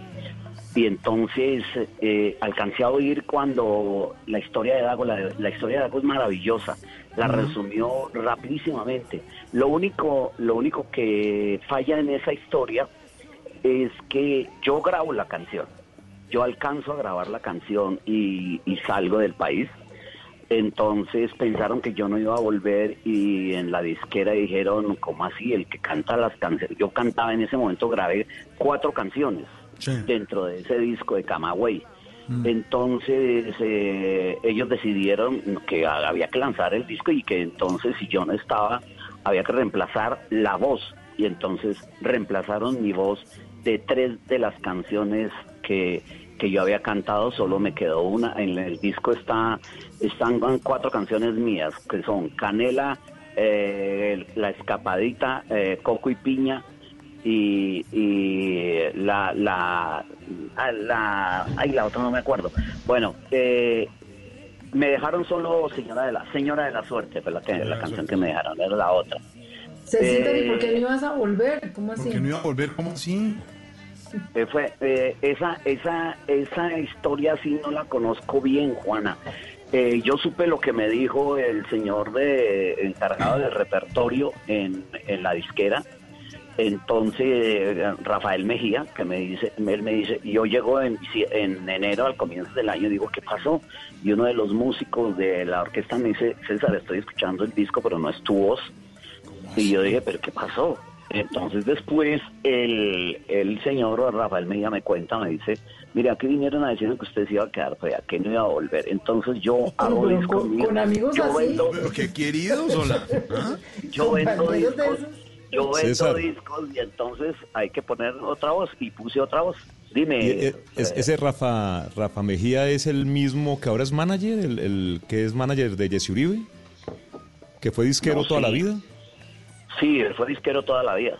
Sí, sí, Sí, sí, debe sí. ser el mismo. Es un señor, es un señor ya de edad, ¿no? Él fue el AR AIR de, de, de Codiscos, creo que fue, Codiscos que fue la, con el que grabamos ese, ese, ese LP. Bueno, pero igual yo eh, al principio eh, golpea mucho, pero después tengo que agradecer que finalmente yo me contenté y me resigné con el hecho de que me habían grabado mis canciones, era la primera vez que mis canciones, yo las, como dice Dago, yo únicamente las cantaba con el son del pueblo, el grupo adscrito al Teatro Libre. Cuando Emiliano hace Camagüey y nos invita a participar, que me conocía cantando con el son del pueblo, él dice, mire, se presentó la posibilidad de grabar con la disquera, ¿quién tiene canciones? Le dije, yo tengo estas estas cuatro canciones, Adolfo, Adolfo Barros, que fue el director y arreglista, y que finalmente terminó cantando Canela. Él aportó también creo que dos canciones, había otro eh, eh, compositor chocuano muy bueno que aportó otra canción y finalmente se hizo el repertorio y se grabó. Yo me, me resigné con que finalmente mis canciones estaban grabadas. Pero pues me quedó esa espina y ah, después yo hice lo que lo que dice lo que dice lo que cuenta Dago hice una propia versión con mi voz eh, ya con el, con los arreglos del maestro Albóndiga y con el maestro Quique Purizaga porque es una canción que al contrario yo no sé ustedes qué pensarán pero yo no creo es una canción que aunque dice que le, eh, quiero morirme de manera singular y es el recuerdo a Jaime, no es una canción a la muerte, es una canción a la vida, es todo lo contrario, es reclamando a la vida, la- es querernos vida, es morir decir, con... Cuenta- ¿Cómo, cómo, cómo se origina la canción, César? ¿Cómo se origina? ¿Perdón? ¿Cómo, cómo nace la canción? ¿Cómo nace? La canción nace en la ciudad de Quibdó, en el departamento del Chocó. Yo salgo eh, en un estado muy alicorado de la teja corrida. en Sí, Hermosa, pues como es. Carrefour. Pues como toca. alicorado que me suben a un avión donde yo no tengo ni idea. eh, después me cuentan que yo estaba tan cansón que los músicos chocuanos que iban a cantar en las fiestas de San Pecha, San Pacho dijeron, llevémoslo ahí que no joda más. Me montaron en el avión, yo me desperté en una casa que no tenía ni idea que era en un calor terrible, aparece una señora y me dice, ¿usted sí sabe dónde está? Le digo, no señora, por favor dígame dónde estoy. Me dice, ¿usted está en Quibdó?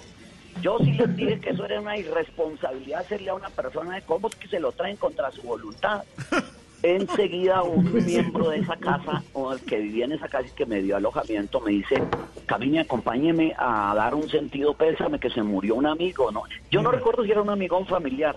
Yo le digo, usted me trae hasta aquí, me traen hasta aquí en las condiciones que me traen y ahora usted me va a llevar en plenas fiestas de San Pacho a dar un sentido pésame, usted está loco. Me dice, no, camine hermano, acompáñeme, no sé. Bueno, total, seguimos tomando, tocó pues, era la única forma de poder eh, pasar ese, ese, ese trago ra- rarísimo. Nos tomamos un poco de, de platino de allá, del, del de allá de, De allá, el de típico, Chocó. claro. Y nos fuimos al tal, al tal, al tal velorio eso. Yo al principio creí que el tipo me estaba mamando gallo porque lo que se veía era un rumbo, no tenacísimo. Y yo pensé que eso era una comparsa. Yo le dije, usted me está mamando gallo. Ahí están es en una comparsa. Entonces no va y me dice, vaya, mire, levante la tapa y verá que ahí está el muerto. Eh, rea- es que lo que se veía es lo que narra la canción, Jorge Alfredo. Es que yo llego y lo que veo es una cosa eh, alucinante, donde yo veo que sacan de una casa comida y reparten entre la gente que está a los lados, que están es jugando y, y bebiendo y mamando gallo y hablando del puerto y los viejos sentados en las mesas jugando dominó y los niños por debajo de las mesas, de, por debajo de la mesa del féretre jugando a bolas y, y toda esa vaina, las mujeres cantando. Y yo dije, esto es alucinante. Yo en primera persona decía, yo si me quisiera morir así, que verdad que era morirse así, de esa manera tan singular. Me fui donde la señora y le dije, señora, présteme algo donde escribir. Me prestó la mitad del- de, la hoja de la mitad de un cuaderno de tareas de su hija, lo recuerdo perfectamente. Y empecé yo a escribir, quiero morirme de manera singular, quiero un adiós de carnaval, quiero tu, quiero tu voz negra canela, escuchar con oscura natural, ciencia. Pues, La canción, yo le puse al comienzo, quiero. El título decía, quiero. Cuando aparece el coro, es que empieza a llamarse Canela. Cuando aparece el coro que dice Canela, Canela, aparece eso. Después entonces Adolfo Barros, cuando Emiliano nos, nos pide las canciones, si alguien tiene canciones, hace el, hace el arreglo, el arreglo del maestro Adolfo. Barros, el arreglo original. Y nosotros en las versiones que hemos hecho, hemos querido respetarle la melodía, eh, la melodía eh, eh, recurrente de su arreglo, que es tarararara, cra, cra. Es esa parte donde dice taracata, taracata, taracata, ca, ca, ca, pararara, paragata, paragata, paragara, cra, cra. Esa melodía recurrente de su arreglo siempre yo se la he respetado porque yo al contrario de, de eso yo no le quito nada a nadie, nunca le he quitado nada a nadie. Y suena así en esta nueva interpretación. Dos cos- dos cosas, del dos cosas. Eh, señor Don Dago. Do- dos cosas sobre la canción. Más o menos algo de lo que cuenta César de- del origen de la canción está registrado en el video que se hizo de la canción, que lo hizo eh, Sergio Cabrera, hizo, hizo el video de la canción y algo se cuela ahí. Y otro dato curioso de la canción es que César hizo una versión en italiano. Existe una versión de Canela en italiano, si quieren búsquenla. Y, y la canta en italiano, lo grabó con las hermanos Guzmán en, en- en un disco de, de César donde interpreta sus, sus, sus temas en italiano Así, y, esta versión en italiano, como dice César, conserva Ah, el, el- el mismo arreglo. Juana, en italiano, Canela, Juana. No tenía ni idea. No, Tampoco, ya lo vamos a buscar. oírla. Son lo máximo. Mm. Y la, y, y, y vi la otra versión, Marita, suéneme la versión Jaime Garzón cantando Canela y ya les voy a contar, nos va a contar César que lo interrumpimos en su cocina, aquí en nuestra tardeada, cómo fue este de la grabación de José Gabriel de Jaime Garzón. Así sonó la canción al aire en el programa de José Gabriel ocho días antes de morir Jaime. Quiero morirme de manera singular.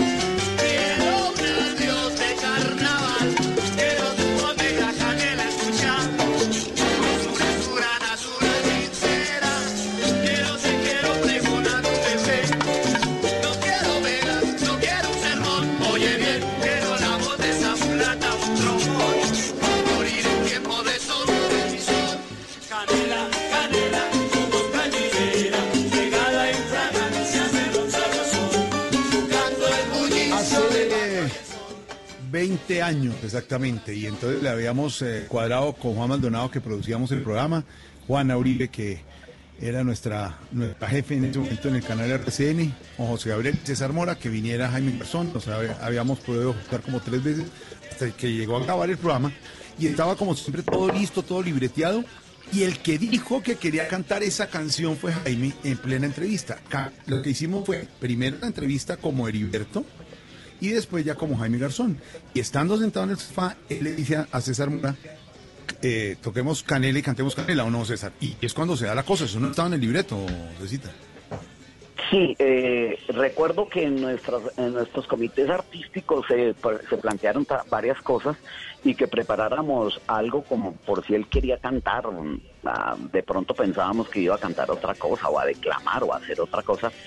Y nosotros en la orquesta decidimos eh, tener listo Canela porque sabíamos que a él le gustaba. Yo sabía que, que era su canción favorita porque con la orquesta nos pasaba todo el tiempo que a todo rumbeadero donde llegaba, él llegaba y levantaba la mano así, los deditos en B y decía, Mora, ya llegué. Mora, ya llegué, es que tocaba cantarle la canción. Y a las tres y media de la mañana, cuatro, cuando se iba a ir del rumbeadero, volvía y levantaba la mano, decía, Mora, ya me voy y entonces no se movía de ahí hasta que no se le cantaba la canción. Eso ¿Quiere era, que me vaya? Sí, sí, sí. En la 70, una vez en un concierto que hice en la 72 en la Avenida Chile, eh, armaron una tarima ahí, el, el Instituto Cultural de, de Turismo hizo una, una, una rumba de esas de diciembre y ahí apareció y se subió y la cantó y donde podía, en cualquier sitio donde yo estaba y si él llegaba y yo lo dejaba subir, eh, él se subía a cantarla y se la, sabía, se la sabía perfecta. Si ustedes notan, en la grabación, los que la vean lo recuerdan, eh, él cuando sube a la tarima a cantar conmigo, él canta la parte del cantante y la parte del coro no la hace. No. O sea, él es el cantante. El cantante principal, sí, señor. Sí, claro. Entonces fue, fue, yo, si ustedes se dan cuenta también, yo apenas alcanzo a voltearme hacia la orquesta porque yo pensé que iba a hacer otra cosa, él, porque él lo piensa. José Gabriel le dice, bueno, ¿qué quiere hacer? Tengo no sé cuántos segundos o minutos, ¿qué quiere? ¿Quiere declamar? ¿Quiere no sé qué? Ta, ta? Y se queda pensando así, de pronto dice, declamarle, cantar, canela. Y ¡rum! se para de una y se va hacia nosotros y yo apenas me volteo, canela, canela, un, dos, tres, guarraca, y él agarra su, su guacharaca, su huilo y se pone a tocar con toda, con toda la personalidad del caso. Ahora, César, eh, can- cantar no cantaba, pero tenía tanto carisma el tipo, tenía tanta...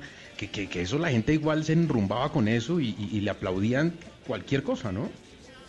Eh, Garzón podía cantar los pollitos como fuera y, eh, y si con él y lo que fuera y todo el mundo quedaba hipnotizado. Eso, es- eso es lo único que sé. Y así sonó con César Mora en el programa José Gabriel hace 20 años. Jaime Garzón. Estamos viajando por Canela.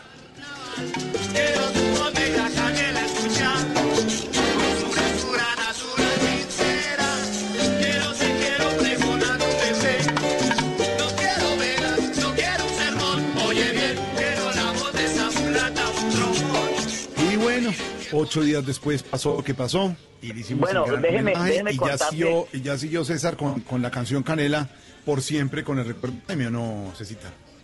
Jorge Alfredo, déjeme contarle cómo conocí yo a Garzón. Yo conozco a Garzón en una rumba donde entro y él es el que abre la puerta, me señala con, con el dedo índice y me dice, usted tiene una canción que a mí me mata. Así me dice. Entonces yo en esa época había lanzado una canción mía que se llama Caramelo Maní. Le dije, ah, sí, Caramelo Maní, ¿le gusta? Me dijo, no sea bruto, usted escribe canciones y no sabe ni lo, ni lo que escribe. Canela, hombre. Y en la fiesta esa me la hizo cantar más o menos unas 15 veces y me, mani- me manipulaba. Entonces eh, me decía, Mora, esa vaina en bambuco, ¿cómo sonará? Entonces me ponía a cantársela en bambuco con guitarra. y al rato me decía, nah, pero usted no es capaz de cantarla en merengue. Esa vaina en merengue, ¿cómo suena? A ver, la cante. Y por supuesto que en todas las versiones que cantamos esa noche las cantaba era él, por supuesto. Así conocí yo a, a- a Garzón. La versión en italiano para Juan Ca- Uribe. de- Caneloni. Mora. Caneloni, escuche Caneloni. Caneloni.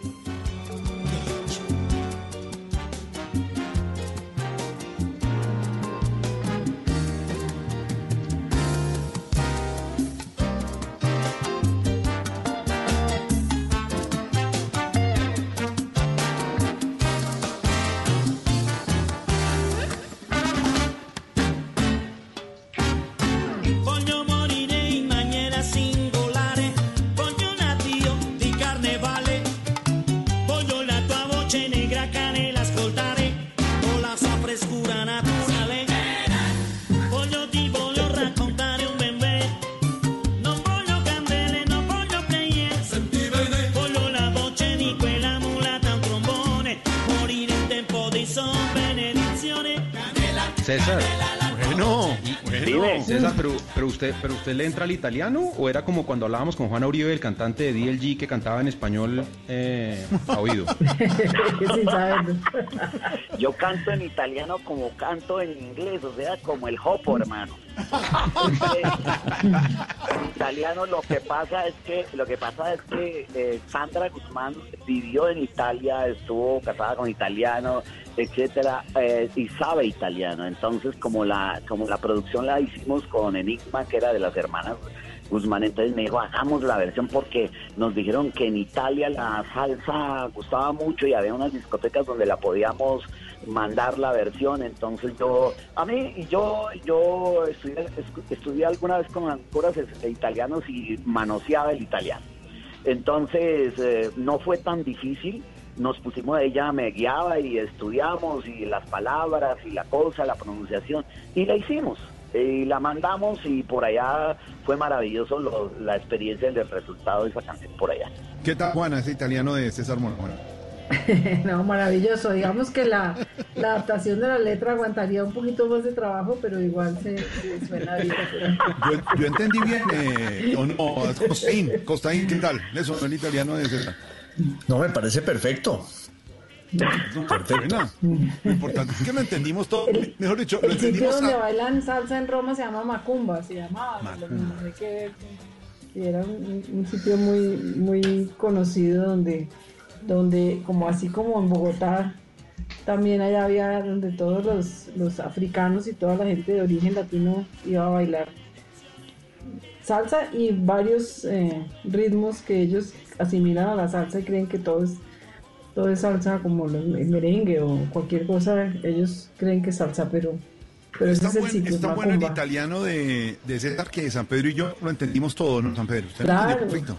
Perfectini, perfectini. Yo, la primera parte dice quiero morirme de manera singular y, y la última versión es la que nadie ha tenido todavía, que es César Mora, el gran maestro César Mora, en la tardeada de Blue Radio, cantando la capela y nosotros escuchando aquí delicioso. Sí, señor, Mm. esta es ver, la ¿cómo última versión, la más reciente ver? versión. Escúchenla, Dale. bájele ahí, Alejito, póngame el sonido, que está el gran César Mora, capela, Ay, ay. en la tertulia. Ahí Señor. voy, ahí voy. Hágale. Ahí voy, ahí voy. Hágale, Dame aquí estamos listos. Dame chance de la vaina. Mire, Ahí va a listar, va a listar todo. Cogió distancia buenas y tardes. todo. No, claro. Y tiene que gritar canela, canela, canela. Así como, Canela, se- canela. como ese día. Canela, canela, canela, rápido. Claro, es una versión original. Tenía todas eh, Dago menos esta. Esta no la tiene nadie. Está la italiana, está la de Gabriel, está la otra. Yo lo acompaño a César. Está listo. Listo, ahí hoy. Estamos en la tarde. Dago, Aquí está Dago César agarró. Dago agarró. Ahí tiene, Dago tiene ya percusión, eh. No, pero esa es una versión como en, como en cumbión, Dago. ¿Esa?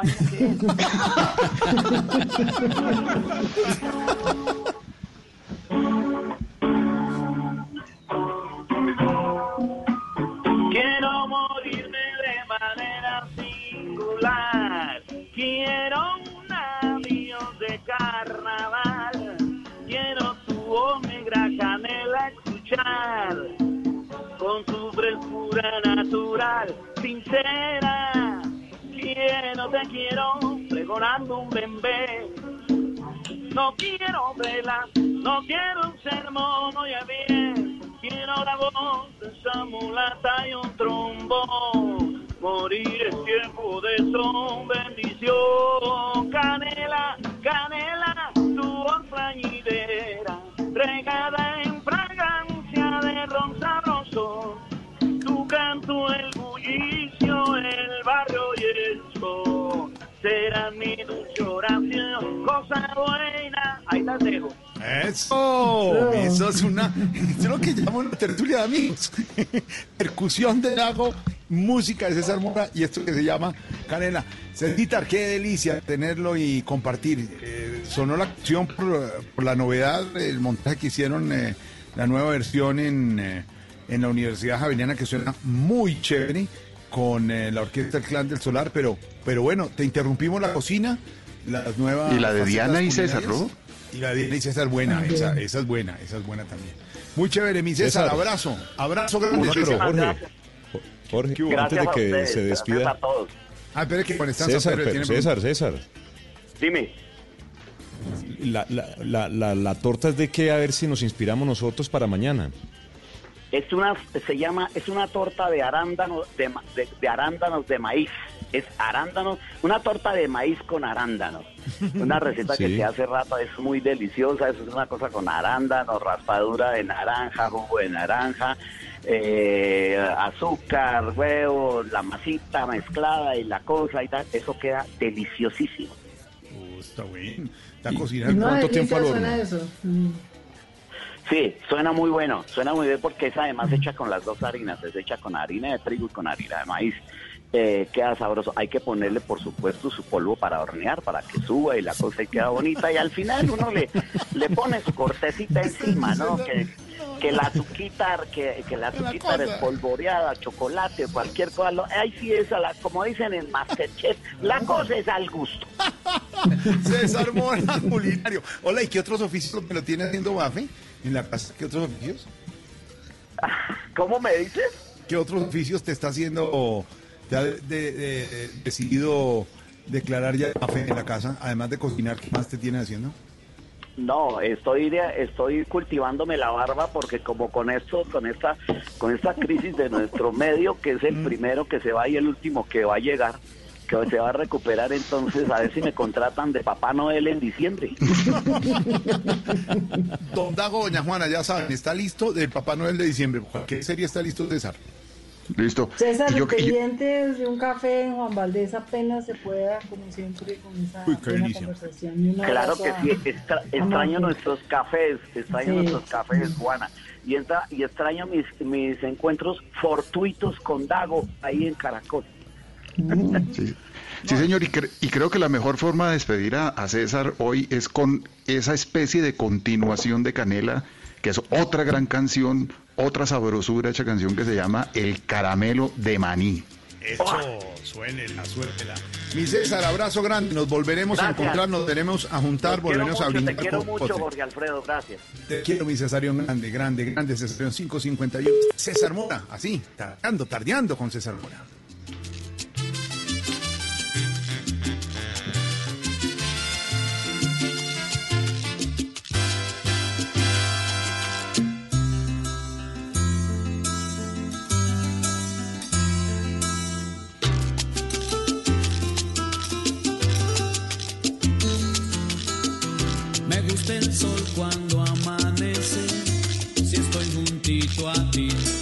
Arrunchadito, acurrucadito,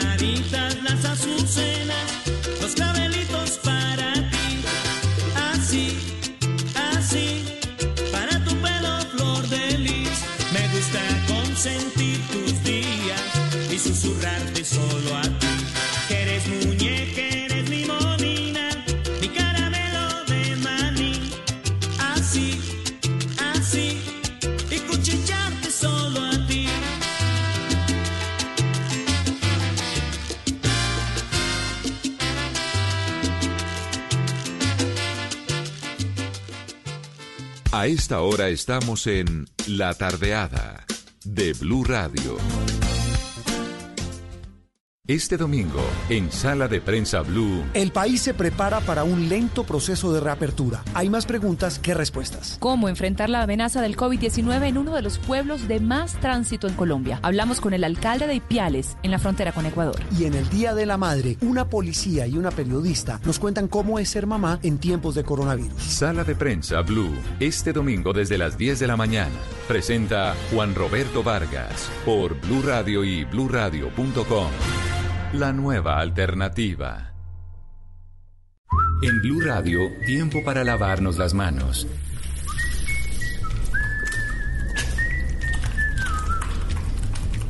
Tómate el tiempo para cuidarte y para enterarte de todo sobre el coronavirus, síguenos en redes sociales, en bluradio.com y en todos los espacios informativos de Blue Radio. Numeral Yo me cuido, yo te cuido. Blue Radio, la nueva alternativa. Seguimos en La Tardeada de Blue Radio.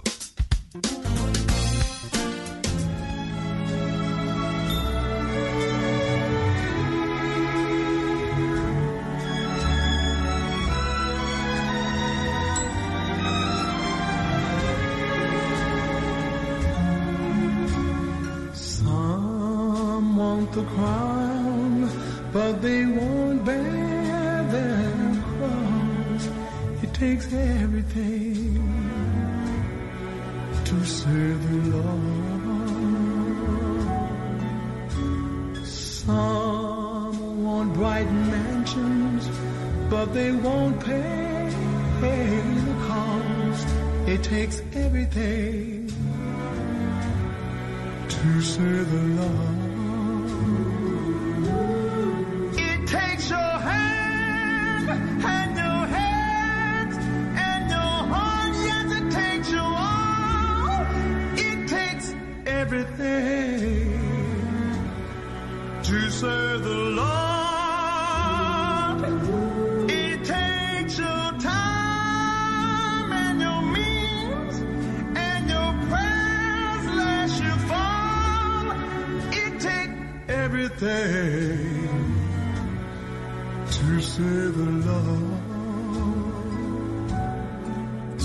5.55 y cambio de tercio con eh, música de otro grande, señor Constaín. Otro grande hoy en la tardeada.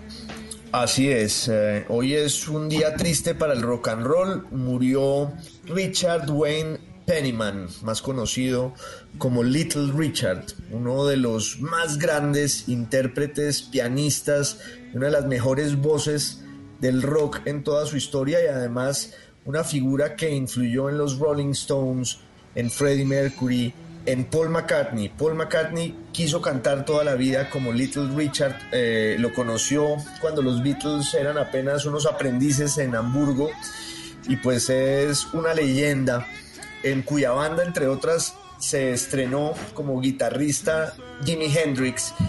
Y aquí hay una canción que me gusta mucho porque explora eh, el territorio en el que Little Richard quizás cantó mejor que no es en el rock and roll, sino en el gospel, la música espiritual protestante americana. Y entonces, pues hoy quería celebrarlo con uno, una de sus mejores flores a este gran maestro que hoy se fue.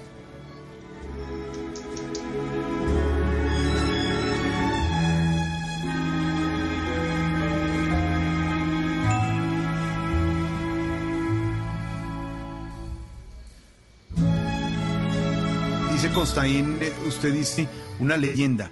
¿Qué se necesita para hacer leyenda, Constaín? ¿Qué se necesita?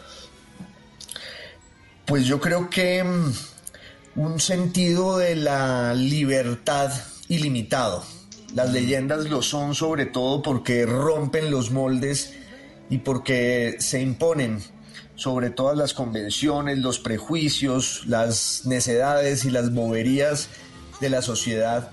Y en el caso pues del arte, para seguir con, con esa vieja discusión que tenemos, sin lugar a dudas un grandísimo talento. Yo creo que Little Richard era la suma de todos esos atributos.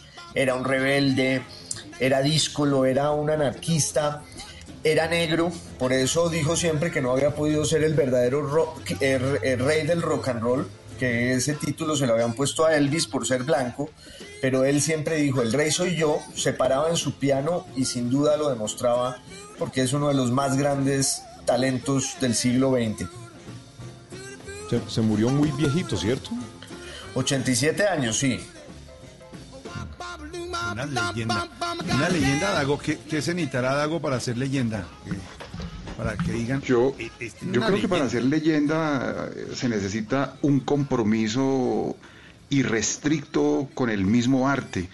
Yo creo que para, que para convertirse en una leyenda en, en el mundo artístico hay que olvidarse un poco de- del otro, hay que olvidarse un poco del público, hay que obligar- eh, olvidarse un poco de la popularidad y hay que comprometerse única y exclusivamente con el lenguaje y con la herramienta artística a la cual está dedicado el, el artista.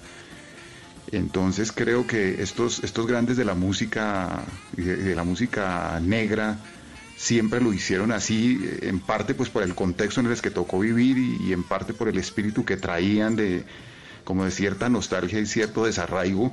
Se comprometieron con su música, se comprometieron con su arte, se comprometieron con ellos mismos y hicieron lo que hicieron, que como dice Costaín, para bien o para mal, porque tampoco creo que, que- sea un error histórico, pero, pero esta música finalmente la, la hicieron una música global los ingleses, ¿no? Pero la, pero la, la, la raíz estaba ahí en, en- en- la música negra y en estas leyendas que, que hicieron todo por su propio arte. leyendas que también participan aquí en la tardeada, seis en punto de la tarde, homenaje al gran Little Richard y regresamos después de las noticias con más, pero estamos tardeando, hoy sábado 9 de mayo, hablando de Canela, hablando de un grande del rock and roll y hablando de, leyendas. En segundo regresamos, himno nacional, las noticias, estamos tardeando con Juan Esteban Constaín, Juan Esteban San Pedro, Hernando Paniagua, Juan Uribe y Dago García. La tardeada blue, numeral la tardeada blue, aquí lo leemos.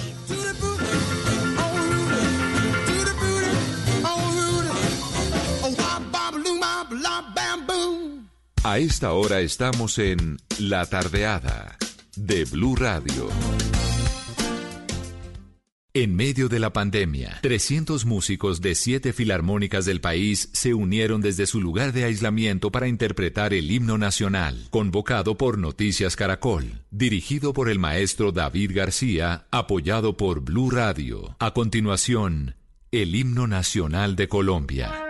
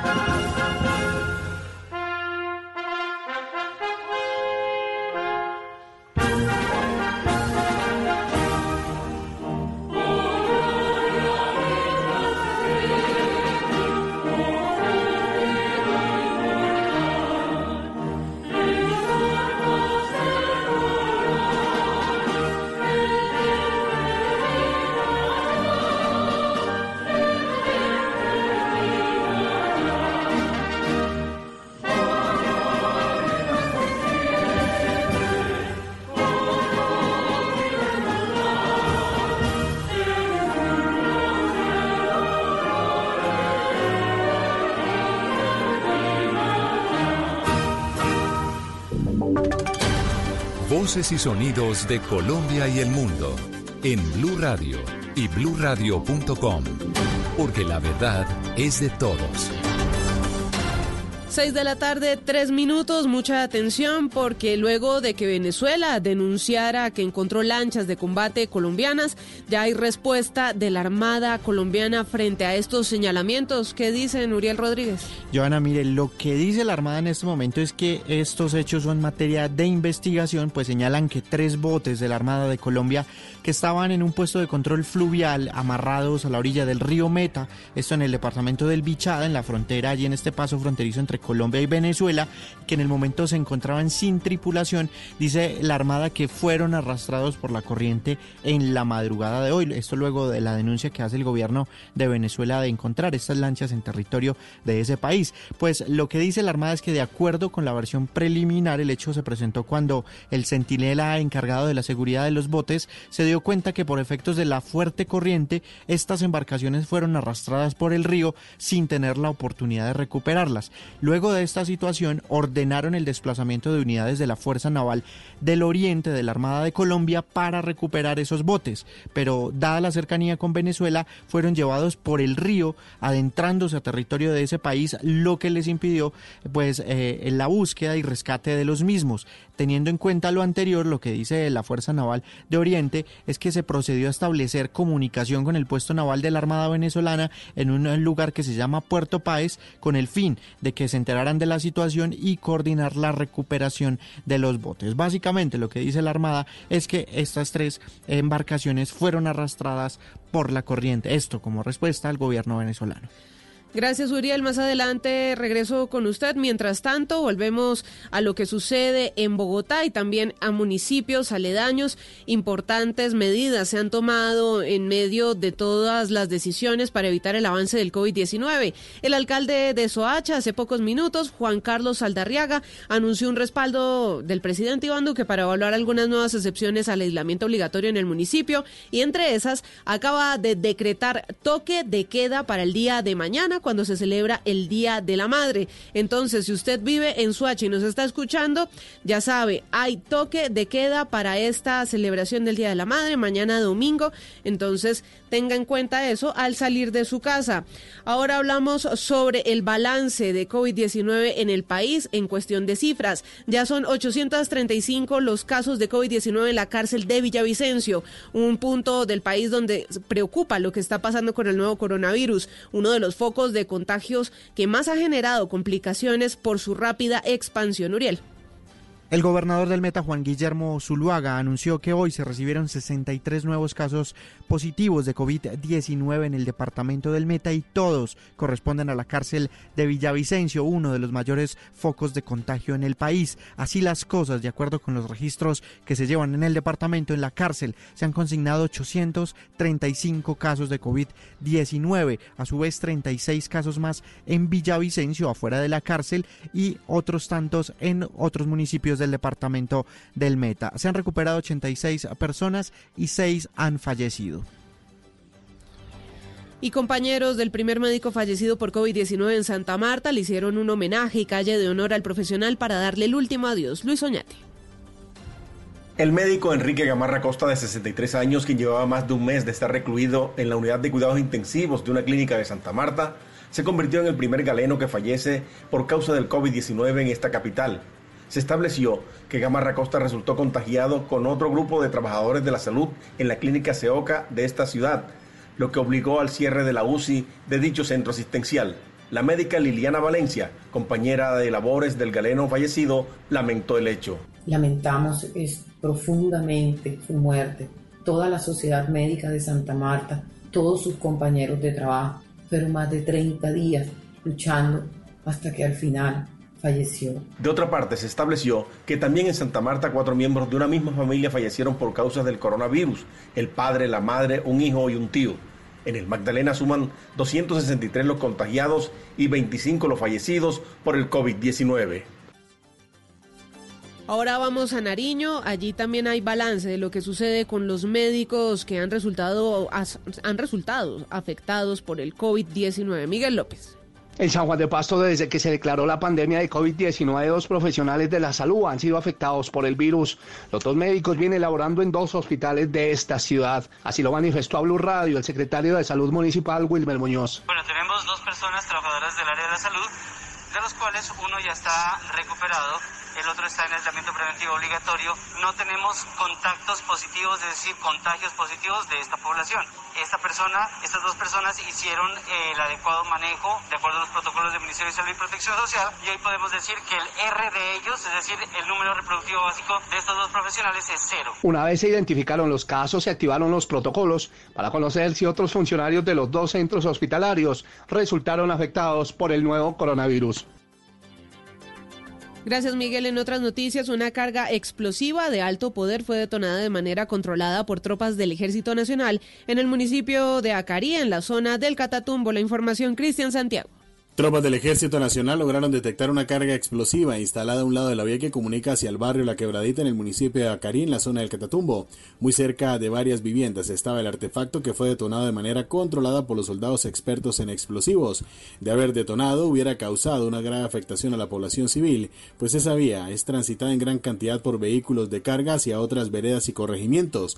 Este hecho, de acuerdo al último reporte de las autoridades, fue atribuido al ELN que tiene alta presencia subversiva en esa localidad. En la información internacional, mientras el Congreso de Brasil decretó luto oficial por tres días en tributo a las personas que han fallecido por el COVID-19, su presidente Jair Bolsonaro sigue siendo blanco de críticas por sus polémicas declaraciones. Ayer decía que podía estar programando una parrillada a la que había invitado a más de 30 personas. Hoy decidió cancelar dicha invitación, Estefanía Montaño. Pues Brasil superó los 10.100 muertos hoy y registra 149.100 casos positivos, convirtiéndose en el octavo país más afectado en el mundo por el COVID-19.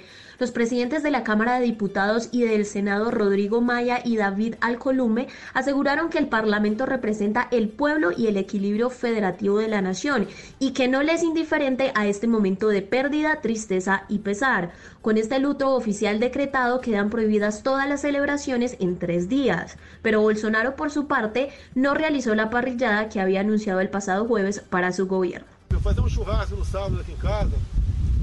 em e Wagner. Não, ministro da CGU. Já tem 180 convidados já. Já tem 180 convidados. Aunque en su cuenta de Twitter dijo que era mentira esa convocatoria, el Movimiento Brasil Libre ya había presentado una denuncia judicial para impedir dicho evento. Noticias contra reloj en Blue Radio. Cuando son las 6 de la tarde y 11 minutos, la noticia en desarrollo. La misión de verificación de la ONU en Colombia condenó la muerte del integrante del partido Fuerza Alternativa Revolucionaria del Común FARC, Wilder Daniel Marín Alarcón, ocurrida el pasado 7 de mayo en el municipio de Bello, Antioquia. Dice que con Wilder ya son 24 los casos de asesinatos en 2020 de quienes están comprometidos con su proceso de reincorporación. Y la cifra hace pocos minutos, la OMS confirmó una nueva cifra de infectados por COVID-19 alrededor del mundo. Esta cifra supera los 4 millones de contagiados, además con 277.127 muertos, especialmente en Europa, el continente más severamente golpeado que ayer se registra 1.700.000 casos y 155.000 muertes. Ampliación de estas y otras noticias en blurradio.com. Continúen disfrutando de la tardeada. Seguimos en La Tardeada de Blue Radio.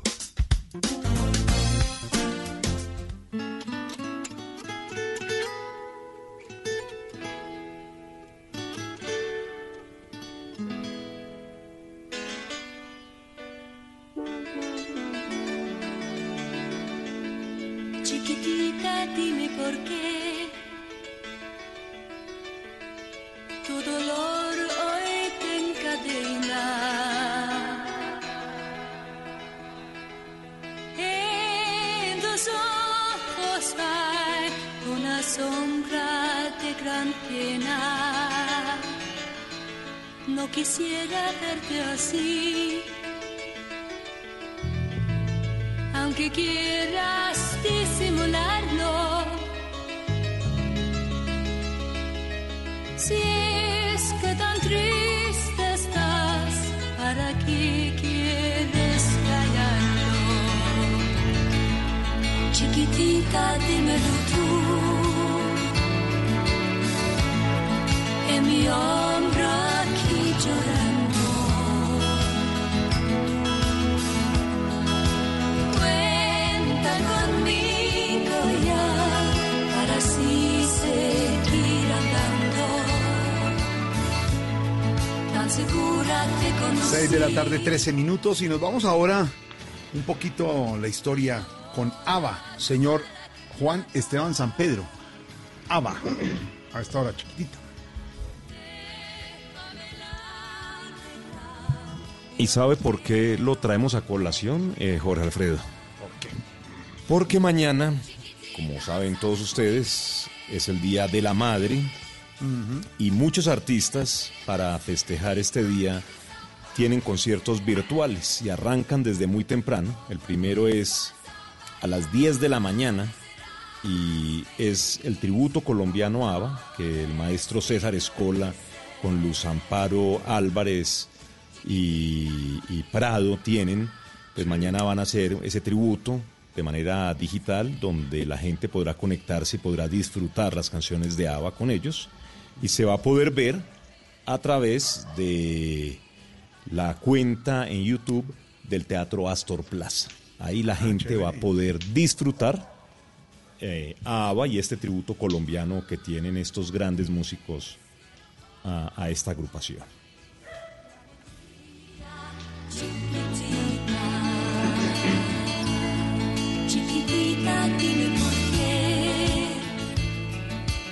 Luego, en la tarde, a las 4 de la tarde, tenemos concierto de Fonseca y de Juanes.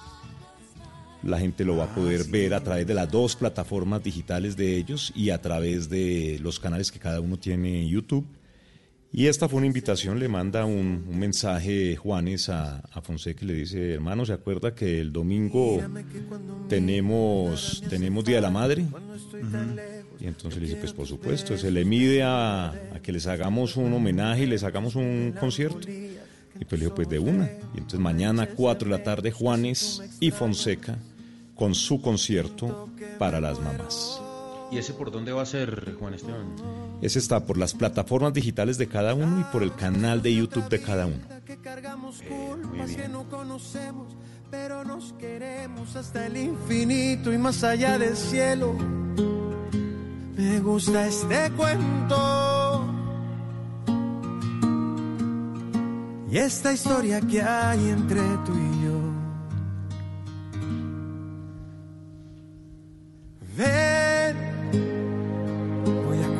cuidarte el corazón. A esa misma hora, 4 de la tarde, el señor Pedro Capó, ¿se acuerda? Que tuvo el, el super éxito de Calma el año pasado. Eh, es, es- es nieto, Dago, este muchacho es nieto de Bobby Capó. Del gran Bobby Capó. Del gran Bobby Capó, exactamente. Piel Canela. Y el canela, sí. Dago, Pues mañana, ¿le heredó mañana algo tiene. o- al abuelo o no? Absolutamente nada. No, pero, pero, pero, hermano, pero no, pero, la canción Bobby, número uno Bobby- como Bobby- tres Bobby meses. Capó, Bobby Capó es una figura inmensa en, en el, en el concierto de la música caribe, gran compositor, buen intérprete, pero pues estamos hablando palabras mayores, ¿no? ¿Este es el abuelo? ¿Este es el abuelo? De piel canela. Sí. Mm. Ahí, ahí es, este es leyenda, el otro nunca va a ser leyenda. pero ¿cómo? Ahí La queda claro. diferencia entre ser leyenda y no. Ah, ya, ya entendimos la lección. ya. Ahí está Esto claro. es- Pero por este ejemplo, los de ABBA son leyenda y no deberían, ¿no? A mi modo de ver. Yo los mandaría igual con, con Andrea Echeverry en el mismo viaje. No a nuestros amigos que los interpretan, sino a los originales. Pero, No, pero. María. Hay leyendas que llegan lejos también, sin, a veces sin merecerlo. Pero cómo no, si ABBA, por favor. Pero si en Broadway está ABBA con... Me hecho, me hecho, en Broadway está... No todo lo de. Broadway ¿No todo lo de Broadway es leyenda? Leyenda, no. Lo del, lo del, león, lo del Rey León, eh, Paniagua para Juana. mm, No, ella no, ella, ella en Broadway, el Rey León lleva en temporada como cuatro, como cuatro décadas y no le alcanza, se acaban las No, no, boletas. no, no- nunca he ido a ver el Rey León, no conozco. Los- los- los miserables- no. los Lo que le puedo decir es que ABBA no, me parece totalmente sobrevalorado. ABBA solo las de Corabastos. No, no, no, no. no. Las boyacenses, eh, no, no, no, pero Ahí, ABBA. eh, si pueden conseguirles, les recomiendo un libro que se llama eh, Música de Mierda, de No, pero- tan grave el tema. No, no, no, no, no, es que es, es un, es un, es un, es un, eh, es un libro de un eh, escritor que se llama Carl Wilson y un poco lo que hace es, el, el tipo es un tipo así como medio, medio parecido a ciertos personajes como yo, que, se, que, que- que son bastante fundamentalistas en ciertos eh, gustos musicales. Y él un poco es también un fundamentalista, pero hace un ejercicio de autocrítica tratando de entender por qué fenómenos como Celine Dion o ABBA se convierten en lo que se convierten. Y, y escribe un ensayo, es un libro, me parece que es interesante, que se llama Música de Mierda, que luego tiene una, eh, una un- como una secuela, de- secuela. de- que se llama Mierda de Música, que es como... Claro, como- para, digo, para cambiarle el tono, digamos. sí. que son otros autores comentando el, el texto de, de- de Wilson. Pero vale la pena leerlo porque tiene algunas cosas interesantes sobre la música y sobre, sobre la música que se convierte en, en- en música tan popular eh, globalmente, ¿no? Pero entonces Pero- Pedro Capó, que se metió 16 millones de reproducciones con su canción en YouTube, con una letra preciosa, cierra la pantalla, abre la medalla, o sea, digamos, invitando a la gente a que se aleje de, de las pantallas, un mensaje para, pa- para la juventud, no nos da para... No, para leyenda para que no, es sea un nieto éxito. de- que es no, distinto, no, pues, ¿no? es- pero, pero, pero no le heredó nada, aparte del apellido al abuelo, no, no, no le, no le- Pero no le eh, valimos. hagamos, hagamos, hagamos el experimento, por ejemplo, eh, Constantino que no ha hablado. Este es el abuelo. Escuchen al abuelo. A ver, póngame el abuelo. A ver, el abuelo. El abuelo. Ya viene el abuelo.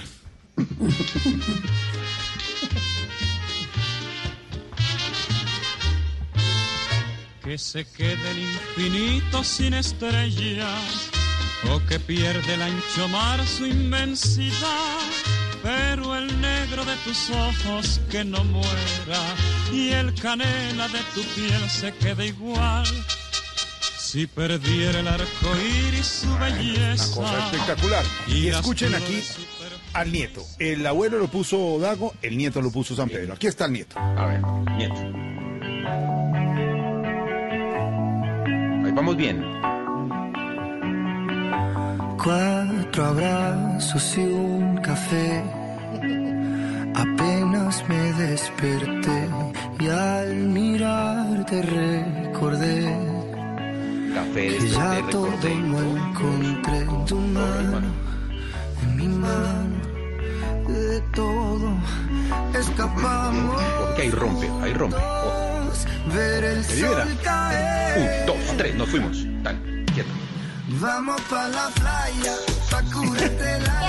Es una vaina berraquísima. Bueno, Pero más berraca aún es la versión de Frutiño, esa es aún mejor. Imagínese la versión de Frutiño. Señor Costaín, abuelo y nieto. ¿Le sacó algo el nieto al abuelo? Estoy, estamos hablando de, de la situación de la leyenda. De herencia, ¿Qué? estamos hablando de, de los genes. Conécteme a Costaín, que no lo estamos oyendo a esta hora. Juana, sabemos su versión, su versión más No, no, un que momento. Yo tengo que decirle que Capó Nieto no me molesta, no, me, no salgo corriendo. No, no, no, no sé, no creo que se va a volver leyenda, pero de los, de los cantantes nuevos. Entonces, ya que Juana lo acepta, mañana lo puede buscar en el canal de ah no, perdón, en la página de Facebook de El Mall de San Juan de Puerto Rico. Ahí pueden ver a las 4 El de la Mall de tarde San Juan de señor Puerto Rico Capo. tiene página de Facebook, Sí, señor. favor. Tiene página de Facebook y el señor Capo va a cantar ahí. ¿Tengo a Costaín ya, de nuevo? ¿Ahí me oyen? Sí, lo, ten- Sí, lo tenemos, Costaín. fuerte. ¿Abuelo o nieto? No, pues sin duda el abuelo, porque la canción del nieto sí me parece como para una tortura. Es casi qué? un recurso penal, no. No, No, pero- Uno es a una, a una tortura. Eh, y eso que la canción del abuelo no es que me guste mucho, nunca me ha gustado esa canción en particular, pero con todo y eso la prefiero a la del nieto. La verdad es que... No, pero... eh, Mire, yo les pido una palazo versión del que año tiene pasado, Andrés Cepeda de Piel Canela, De Piel Canela, que, sí. que hizo para El Inútil, que es una belleza. Me y la acuerdo, canta con- Pero Bobby Capó también es compositor de, de- de clásicos, por ejemplo, como La Sopa en Botella, que hizo Celia Cruz con, con la Sonora Matancera, El que siembra su maíz, que, que- que hizo incluso el trío Matamoros. Bobby Capó es de esos personajes eh, que, que- que sintetizan muy bien esa relación que siempre tuvo la música cubana con la música puertorriqueña. eh, em, Paquito de Rivera decía que no había mejor intérprete de la música cubana que los puertorriqueños. Y los casos de Daniel Santos, de, de Bobby Capó, de Tito Rodríguez, de Tito Puente, son muy, muy, muy, muy ejemplificadores de ese, de esa, de esa comunión entre. ¿Interpretan entre- mejor la música cubana los puertorriqueños? eh, por, por ejemplo, por ejemplo, la salsa, el fenómeno de la salsa, está basada sobre la música cubana, pero interpretada por los músicos boricuas de Nueva York.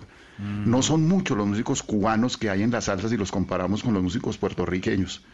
Y, y Paquito de Rivera, en alguna vez lo entrevistaban y decían que la música cubana, la música cubana le debía mucho a los intérpretes puertorriqueños porque habían sido quienes se la habían apropiado y la habían vuelto una música tan popular.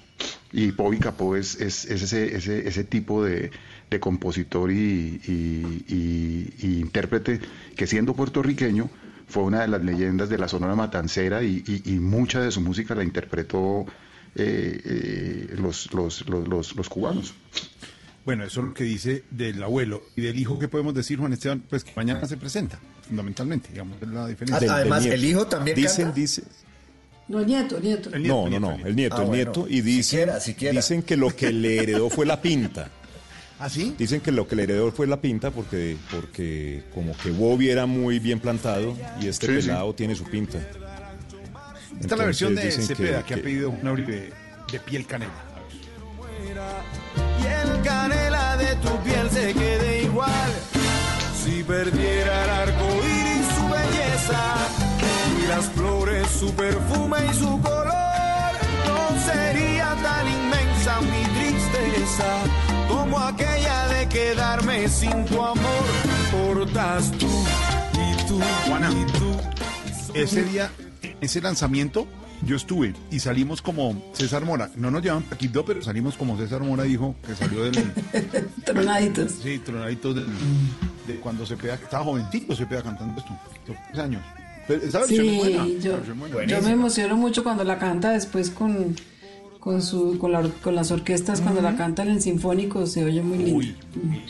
Y la versión Big Band es espectacular. Sí. Con Para los que no saben, tiene eh, eh, Juan Esteban, eh, Jorge Alfredo y Juana están hablando de eh, esta canción que fue el tema central de una novela que escribió y produjo Juana que se llamaba El Inútil. Y, y Juana le encargó a, a Andrés que hiciera esta versión de Piel Canela. Andrés es un An- Andrés tiene una forma de interpretar el bolero y el son cubano bastante, bastante, bastante buena, bastante buena.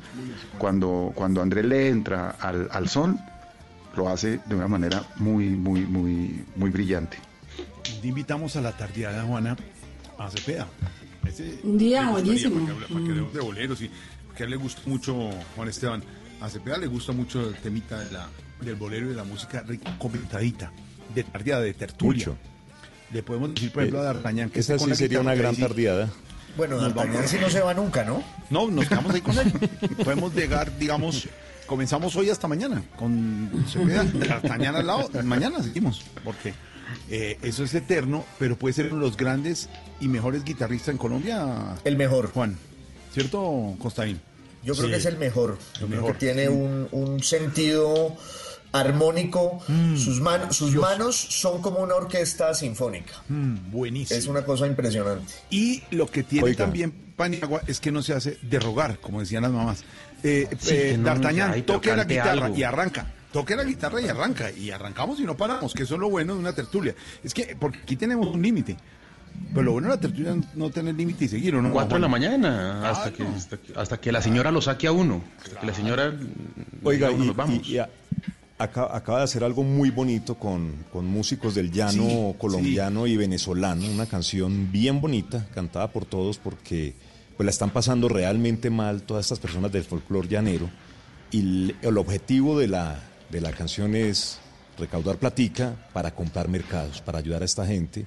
Y ahí van. Y la canción les quedó bien, bien, bien jalada. Y en, y, en, y en lo que hizo Cepeda, que hizo en un estudio de grabación que ya estábamos en eh, comenzando la cuarentena y alcanzaron a grabar, Juan Esteban está en el estudio de grabación con D'Artagnan, que está cada uno en un sitio y advierte, eh, advierte Cepeda en esto que hemos visto en, en- redes, eh, hombre, ya estamos eh, comenzando la emergencia, grabamos esto con músicos en un día, están con todas las medidas de bioseguridad, grabaron y, y salieron, fue la última vez que se reunieron, ahí está D'Artagnan, que estoy de acuerdo con Costaín, si no el más grande, de los mejores que hay eh, en la guitarra, es un virtuoso de la guitarra D'Artagnan, y lo Yo mejor creo es que que él se puede vino- en uno tiempo, sí. Él vino, él vino medio a reemplazar y ocupar el lugar de otro gran guitarrista colombiano que fue Gabriel Rondón.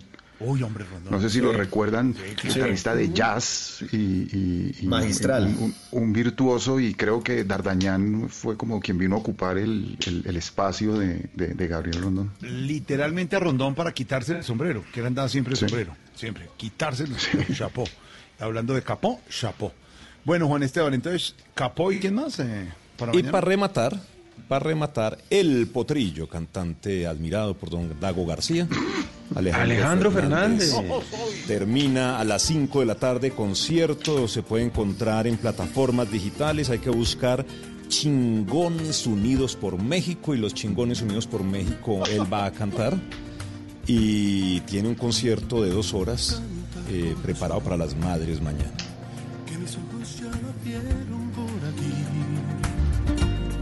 Que he soñado con su risa, que ha pasado por su casa, que ha venido porque quiere ser feliz. Así que día musical para las mamás desde las 10 de la mañana con Ava, pasamos luego por Juanes, por Fonseca, por Capó y terminamos con el Potrillo y sus rancheras.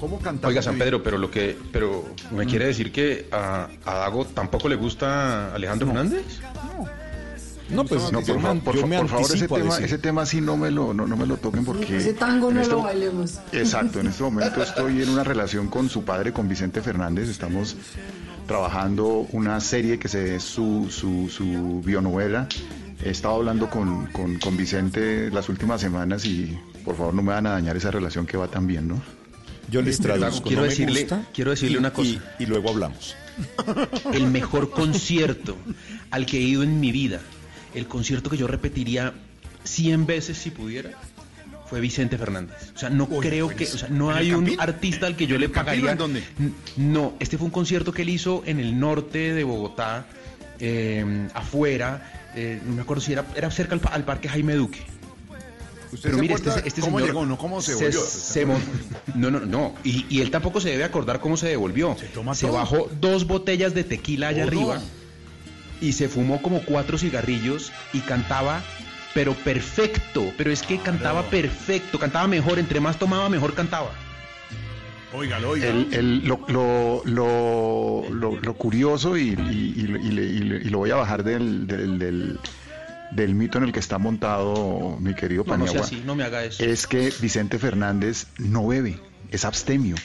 Y a él le ha tocado, por, por la presión del público y por la- presión como de la figura que se ha generado en torno a él, él siempre lleva una botella con agua que parece de tequila y él hace que toma tequila, pero él es abstemio, él no toma trago.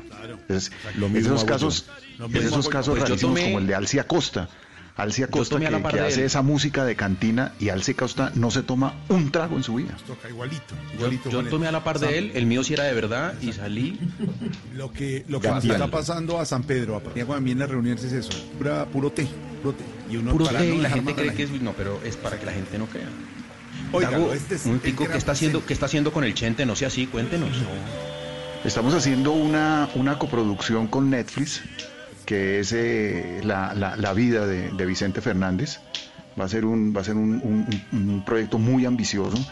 Eh, y, este- el plan original era empezar a producirlo en septiembre de este año, todo se ha retrasado.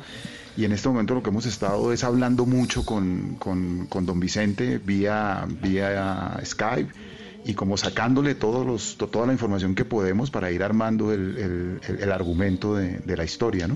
Como ya se está despidiendo Dago- Paniagua, ¿se, se acuerda que lleva como siete años despidiéndose? Entonces ya se puede Lleva hacer la siete vida. años en eso. Siete, seis años. Dago, ¿y, ¿y es buen tipo? Es un tipazo. Es un tipazo, un tipo cálido, es un tipo sobre todo espontáneo, ¿no?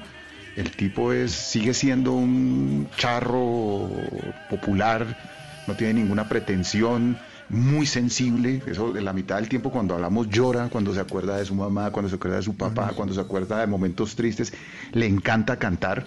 Hemos tenido en esas, en esas conversaciones, tenemos conversaciones muy largas de tres, cuatro horas y en medio de las canciones, en medio de la entrevista se suelta a cantar con ese chorro de voz que tiene.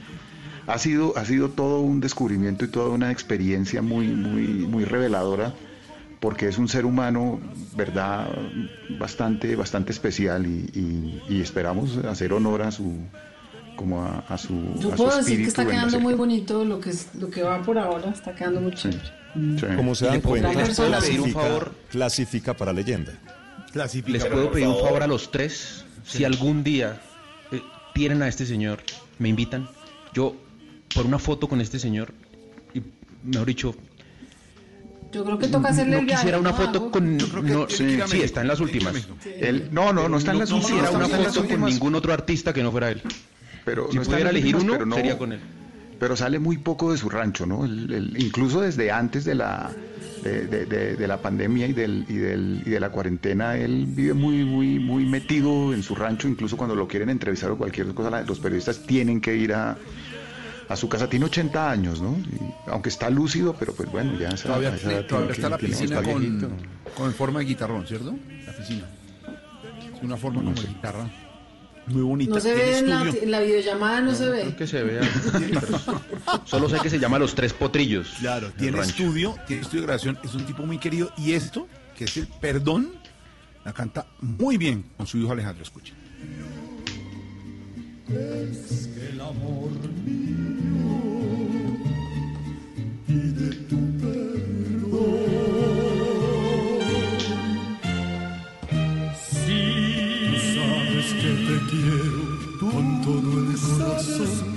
Te quiero. corazón, con todo el corazón.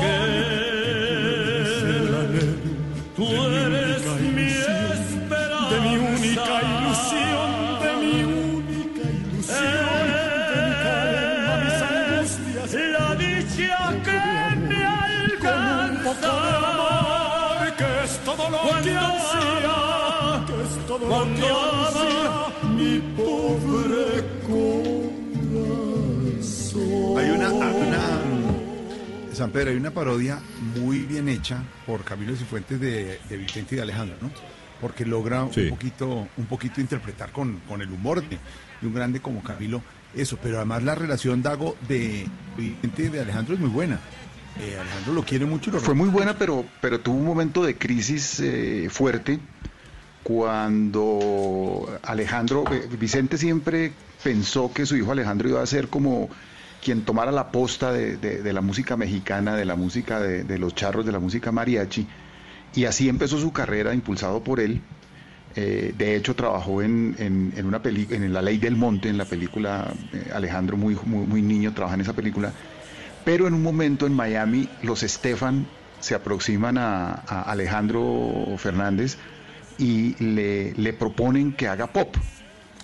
Y eso fue, eso fue un, un golpe duro para, para Vicente, pues porque Vicente tenía las esperanzas de que su hijo fuera su continuación, pero con el tiempo limaron asperezas y hoy en día sí lo acepta y lo, y lo, y lo, y lo apoya y lo ahora está, está impulsando mucho la carrera de su nieto mayor, Vicente. Uy, pero ese sí es perverso. Sí, cantó ahorita en los Grammys, ¿no cantaron los tres? Sí, sí, cantaron los tres, pero no, sí los es muy malo. Se me está pegando, es que miren, un mes con ustedes y ya se me pegó. no, me, no me gusta nada. Lo va a sacar en el viaje con Andrea Echeverry como Juana. No, pues. Ava, Ava, un avión, yo estoy monta- armando un avión, el Ava original, no nuestros amigos, que sé que lo hacen con mucho cariño. Y, Lo hacen mejor. Pero- pero sí, sí, yo creo. sí. Paniagua, ¿quién- a quién- eh, eh, eh, en el avión de Juana, ¿quién va? Va. Va en, la- en las filas de, en las filas de adelante van eh, Núñez, Pombo y, y Oreste Sindici. Sí. Y ellos van, a re- van, van en la 1A, la 1B y la 1C. ¿cierto? Van, van adelante. Ah, pero los, man- los manda allá. en, en ejecutiva. ejecutiva, Sí, por ser Sí. Pa- Sí, porque ellos. eh, eh, Porque es solo no- ida. ¿ah? Porque es de para allá, entonces para que Es vayan. solo ida, sí, claro. Atrás, Atrás de- atrás, mandó a, a Andrea Echeverry. a- a- a- va sentado César al lado del de César López, el de la escopetarra, y no sabemos si la 2C, eh, porque él quería ir en la fila 1, y era para Belardo. No nos ha dicho Juana todavía. Entonces, eh, la silla está reservada el por si avión se es de él. uno. de- El el avión, avión es de él. creo que el avión lo compró él. El estamos, Por favor, no, me, no, no me le quiten el, cabina. no me le quiten el puesto a Mar Anthony, ¿no? Marc Anthony Entonces- lo está mandando. No, es que esto sí es terrible. Dago, Dago reservó las del otro lado, que son Y, la F, la y J y al la K. nieto de Vicente Fernández. Juan están. a, a Marc- sí, y me acaban de subir a, a- a Pedro Capó, que el tipo no tiene la culpa. La culpa. No- No, no, la no. culpa. A mí me da pena, pero Pedro Capó lo alcanzó a salvar Juana. Estaba subiendo y lo detuvieron. Lo- lo Señor, bajó, lo- cancelado lo- el Se está olvidando el maestro Arjona. Ah, pero Arjona sí, no, No, el Arjona, maestro- no, Arjona Pero está- al maestro Arjona lo mandaron en económica. Él va en la, en la 34D, que es la que no recuesta. Al primero que subieron el primer día fue Arjona, pero está amarrado, ya lo tienen con cinturón de seguridad y todo. No, no, no se puede soltar. Va en Guacalao, va en carga. ¿Ustedes saben quién es? ¿Ustedes de saben quién es Johnny Pacheco? ¿Saben quién es Johnny Pacheco? Sí. Claro, Johnny Pacheco, sí. Johnny Pacheco fue el, el- el- el fundador y director musical de la salsa.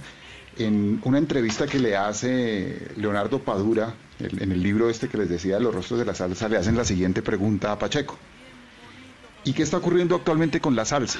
Y Pacheco contesta, ahora mismo en el ambiente de la salsa han aparecido diferentes cantantes que a mi juicio nada tienen que ver con la salsa verdadera. Incluso todos los cantantes y todos los arreglos son similares y ni yo mismo sé quién es el que está cantando ni qué orquesta está tocando. El más promovido y escuchado es el de Mar Anthony. Para mí no es otra cosa que un baladista metido a fuerza a la salsa para buscar una vía de comercializar sus cosas. No soy yo, es el maestro Johnny Pacheco. Pero suscribe, pero usted suscribe. Yo, yo voy a esperar a que aparezca el libro que va a hablar del nieto de Vicente y se lo leeré pronto, porque eso también le van a dedicar capítulo aparte. Em, eh, Paniagua, adivine qué libro van a llevar ahí en la silla de adelante. Eh, música de mierda, va. un- ese, ese. Sí, señor, música de mierda. Y, y cuando se lo acaben para la, la segunda parte de las millas, después de la escala, mierda de música. Están los dos libros ahí. Bueno, Saca pero Costaín no ha dicho a quién mandaría en el avión. No, Costaña tiene varios allá arriba. En el avión. Mm. Uy, no, es que son tantos que son tantos que necesito toda la toda la flota de Avianca. Están mandando a todo el mundo en ese avión, Paniagua. Sin regreso. Yo los mando Ahora, en Bolívar. quiero No. Le voy a decir Porque una se, cosa. se regresan facilito. En el caso, en el caso de, de- de Pedro Capó, le quiero contar que su canción, su canción, la, la que, la de Calma, tuvo, está cerca de los 2 mil millones de visualizaciones. No, y en esta casa yo creo que me la pusieron a mí unas... Pero Juana, ¿usted sabe cuánto, sabe cuánto significa eso en plata? No, muy bien me parece. Sí, Uno, que se uno- la vida.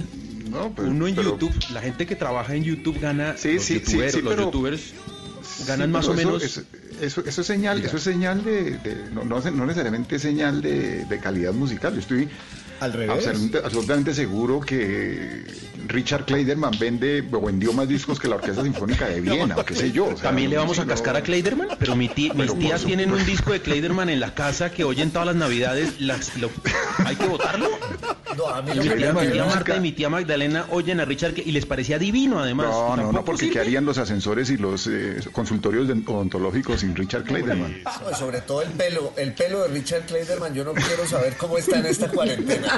No, pues mono, liso, perfecto, como siempre. pero- Con su horquilla. Claro, lo- los años, Costaín, Las raíces años, que pero- debe tener porque se pintó esa vaina desde, históricamente.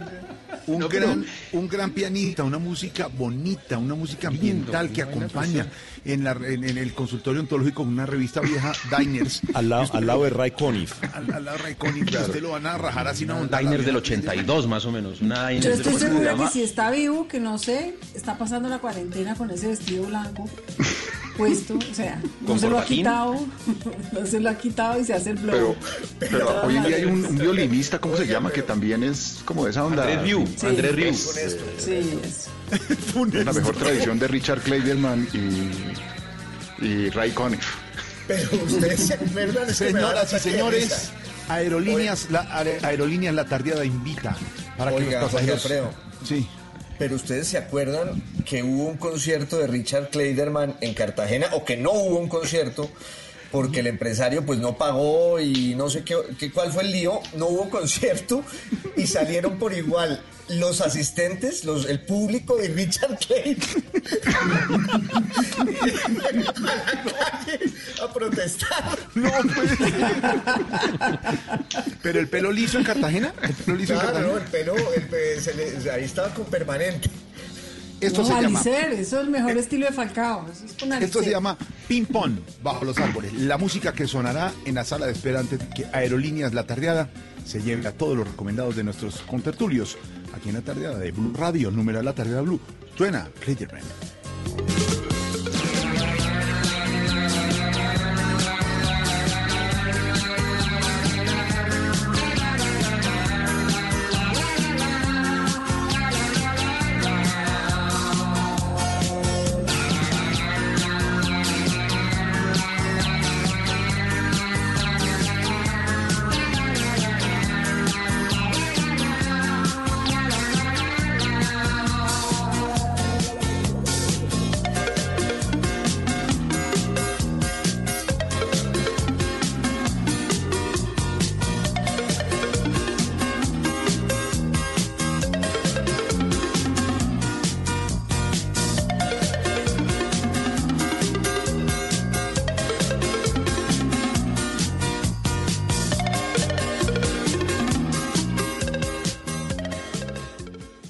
A esta hora estamos en La Tardeada de Blue Radio. Este domingo, en Sala de Prensa Blue, El país se prepara para un lento proceso de reapertura. Hay más preguntas que respuestas. ¿Cómo enfrentar la amenaza del COVID-19 en uno de los pueblos de más tránsito en Colombia? Hablamos con el alcalde de Ipiales, en la frontera con Ecuador. Y en el Día de la Madre, una policía y una periodista nos cuentan cómo es ser mamá en tiempos de coronavirus. Sala de Prensa Blue, este domingo desde las 10 de la mañana. Presenta Juan Roberto Vargas por Blue Radio y bluradio.com. La nueva alternativa.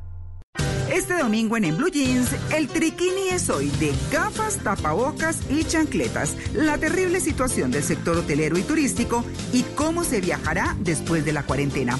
En Orgullo País, los campesinos que se volvieron youtubers para hacerle frente a las consecuencias económicas del coronavirus. En la consola, Valorant, el nuevo juego de Riot Games.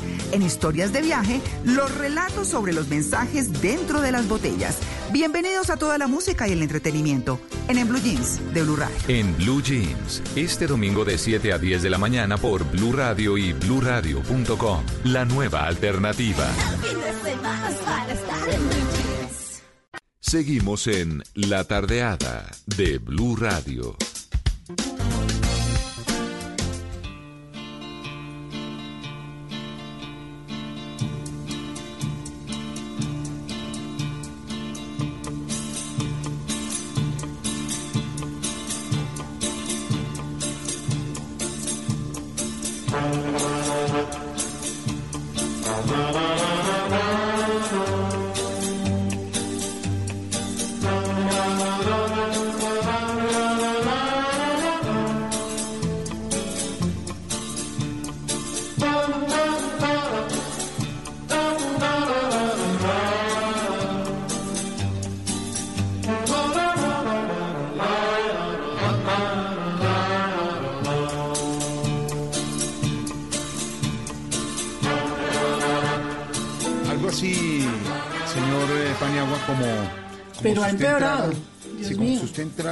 Diciendo melodía estéreo de nuestros eh, amigos muy queridos. Música en- para ejecutivos. Es algo así.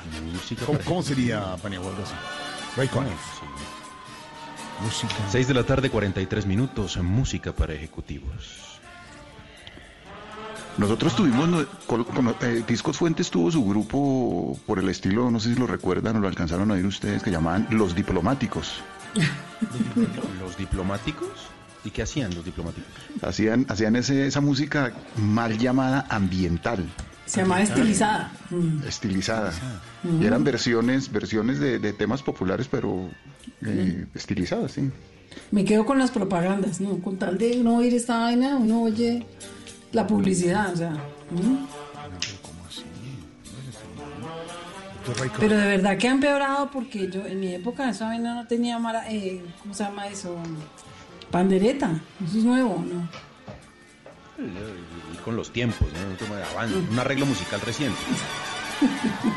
Y no se le ocurrió meter sino pandereta. ¿eh? Hay una versión Es que era lo más intermedia barato, que Juana. es- No. que ¿Ah? es que cantan, hay una versión intermedia de, de- de este tipo de música, de este subgénero, que es que está estilizada todo el tiempo instrumental, pero en el coro sí hay unas mujeres que cantan el coro. Como Pero David no cantan Wilson. letras, hacen ruidos. Exacto. Cha, la, la, la, para, la, la, ¿cierto? No, no, no, no cantan nada. Pero, pero creo que a la versión esa de, de- del ping pong de Richard Clayderman no, no, no, no, nadie le gana, ¿no? Es que ¿A quién estuvo otra vez el ping-pong? Regrese al ping-pong, Sí, Alejo, estuvo- regrese al ping-pong. Sí, porque es bonito. Sí, pero, pero, pero- uno pero- cómo va a sentar a, Richard- a, a Marc Anthony al lado de Richard Clayderman, no, eso es no. No, No, pero, pero no, no, una silla, ¿no? no. Pero es que esto, No, esto- es demasiado dejo moderno. esto. A ver. Míreme esto tan lindo.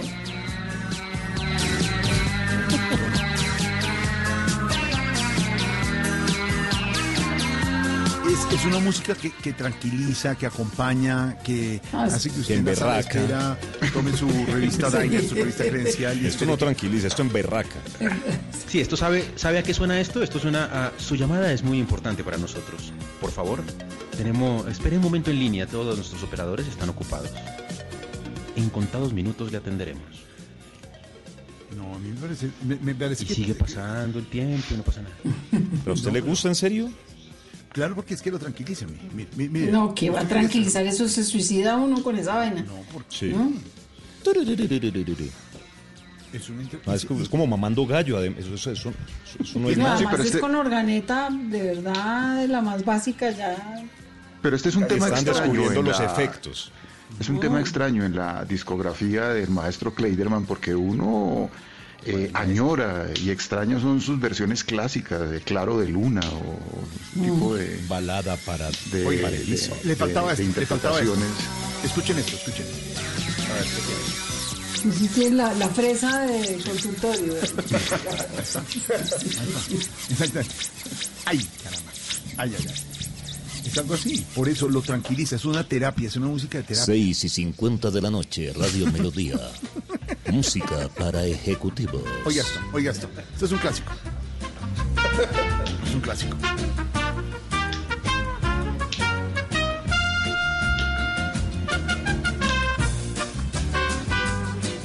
Ahora, los tres oyentes que teníamos, ahora sí se nos fueron, ¿no? No, señor, Sí, lo estamos, lo estamos acompañando. No, Marcela Restrepo sigue ahí muy firme.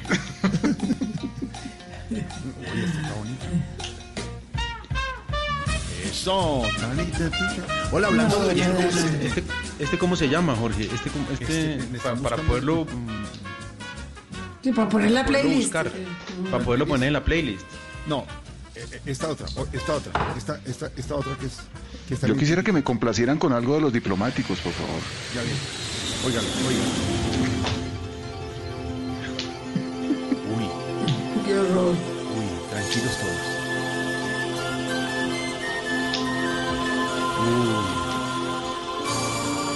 Uy. Esto lo que pasa es que, claro, Concord.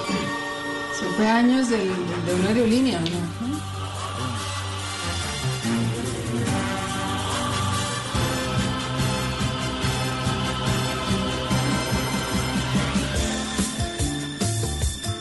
Ven a disfrutar el mundo. A ver, Juan, está que tenemos este locutor. A ver, Juan. A ver, un ejercicio. Pero ya les hice la de Radio Melodía, ya. No, otro, otro. Nuevo programa de Blue Radio. Conversaciones No. con San Pedro. Conversaciones profundas con San Pedro. Un encuentro íntimo entre tú y él. Exacto. Sale, una sola. A una sola toma se fue esto. Otra, Sí, otra, otra. Consultorio Juana Uribe. Para así. No, no, no hay, posibilidad. Flavia Dos Santos y Juana Uribe te atenderán en persona.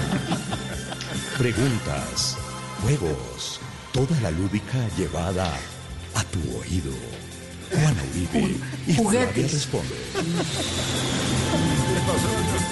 ¿Y por qué no una que diga eh, algo así como Dago y Arjona, la nueva faceta musical en Blue Radio, ¿no? Casi. ¿Listo? La nueva Un poesía poeta. colombiana. Ahí va, ahí va. A ver, a ver, ponga, súbame la música. Póngame. Un poeta llamado Arjona. Un maestro llamado Dago. Se juntan desde orillas opuestas. Él, con su visión aguda de la música. Él, sin música. ¿Quién es quién? Descúbrelo esta noche en Yo canto más que tú. Tu música de mierda. Torre Mierda, el programa para gente culta. Torre Mierda. Pero una Paco cachetada para que hablara y dos para que se callara, ¿no? O sea, casi que no. o sea, Pero qué buen nombre, Torre Mierda, imagínese. Torre Mierda es un nombrezote, eso hay que registrarlo ahorita. Toca Le salir a falta, registrarlo. le falta uno, San Pedro, el, de- el de las eh, conversaciones de libros de Constantín, eh, de Núñez y de Pombo. Listo, súbale a la música. Sí. De- descubriendo impostores, sí. Descubriendo autores en la literatura. Tú que crees saber todo. Tú que dices ser sabio. Tú no sabes nada. El conocimiento hecho hombre estará contigo a partir de las 9 de la noche. En la nueva versión de Yo sé quién sabe lo que tú no sabes. Juan Esteban Constaín te responderá al teléfono todo lo que tú quieras preguntar. Y si no tiene la respuesta, pasas al siguiente programa con Flavia y Juana Uribe.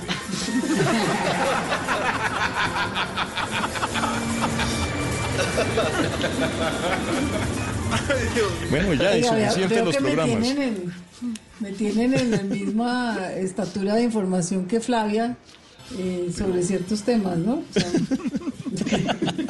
eso estaría. No, Juana, fue lo único que se me ocurrió. O sea, no- Si no lo tomen personal.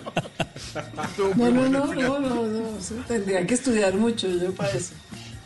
Bueno, mañana Día de la Madre, un saludo para todos. Eh, simplemente un recuerdo a todas las mamás. Difícil momento, pero bueno, nos estaremos vinculando virtualmente una llamada, una carta, volver al pasado, decían algunos. Ha dicho además Penalco que en Colombia, más adelante en el segundo semestre, se podrá celebrar el Día de la Madre cuando estemos fuera de esta situación, para que las familias se reúnan, pero mañana hay creatividad para reunirse virtualmente con las mamás. Un saludo a todas. Aquí estaremos en la tertulia de la tarde a las 5 de la tarde, acompañándolas con música ambiental. ¿O no vamos a música ambiental? No sé. No, no, ya, yo creo que este capítulo puede pasar. Ya ¿no? Ya, Ya sí, chuleamos. ya. Si no, porque vamos a perder No los sé, pocos Lo dejamos pocos para nuestro tenemos. programa Dorre. Sí. Tenemos Sí, varios, sí. tenemos, tenemos varios oyentes. María Jimena Bonilla desde Suiza ha pedido una canción a Rita, la de Supertramp, School. Por favor. Señor Paniagua, mire lo que está y señor Consuelo, lo oyentes, que están pidiendo desde Europa. Nos oyen Una desde cuatro oyentes no les vamos a dar gusto, pues toca, Ahí claro. está, Supertramp de School, escuchemos.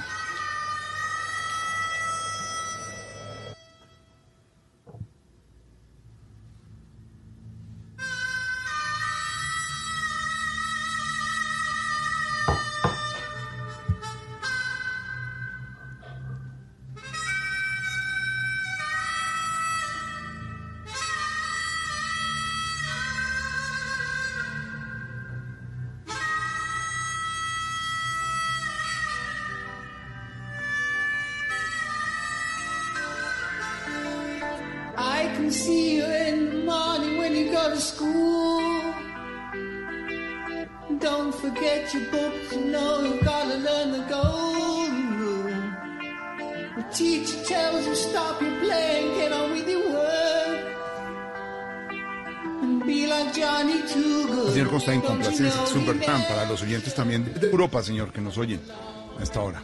Amaneciendo allá. Están despiertos a esta hora.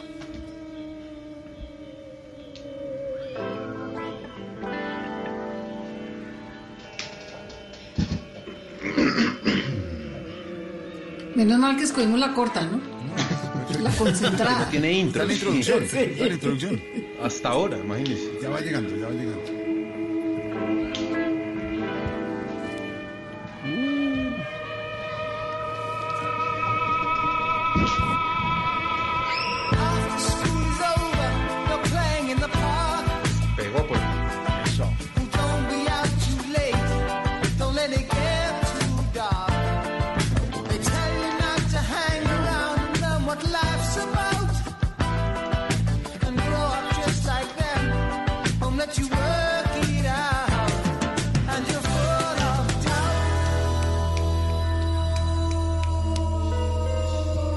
Señor Costa, y nos encontramos mañana en la tardeada, señor. Un abrazo. Claro que sí, un abrazo a todos. Bueno, señor. Mi Juana, un abrazo también. Feliz de la Un abrazo para anticipado todos. Para ti. Me nos dijeron Muchas gracias. que una razón de la niña que te quiere mucho y que mañana abrazo de parte de ella, de todos nosotros, en el Día de la Madre y nos encontramos a las 5 de la tarde, mi Juana. Muchas gracias. Un abrazo para todos. A Dago, que es una madre para nosotros. Daguito, un abrazo. Feliz Día de la Madre. Un abrazo para mañana. todos también. Gracias. Señor San Pedro, cuídese mucho. Una feliz noche para todos y mañana nos vemos para celebrar el Día de la Madre. Exacto, señor. Señor eh, Don Paniagua, mañana curiosas, curiosas frases de mamá, ¿le parece? Sí. bueno, Mañana hablamos de las mamás, Sí, pues claro. También. Sí, con buena música. La tertulia es una reunión de amigos, una buena tertulia. Hoy tuvimos de invitado a César Mora, invitado casual. ¡Qué delicia! Oír al maestro César Mora. A todos, gracias. Seguimos en Blue Radio. Ustedes saben, numerar la tarde Blue. Aquí encuentro de amigos, hablando de todo un poquito y acompañándolos en estos momentos en Colombia. Nos encontramos mañana, el Día de la Madre, a todas las mamás. Un abrazo, nos encontramos.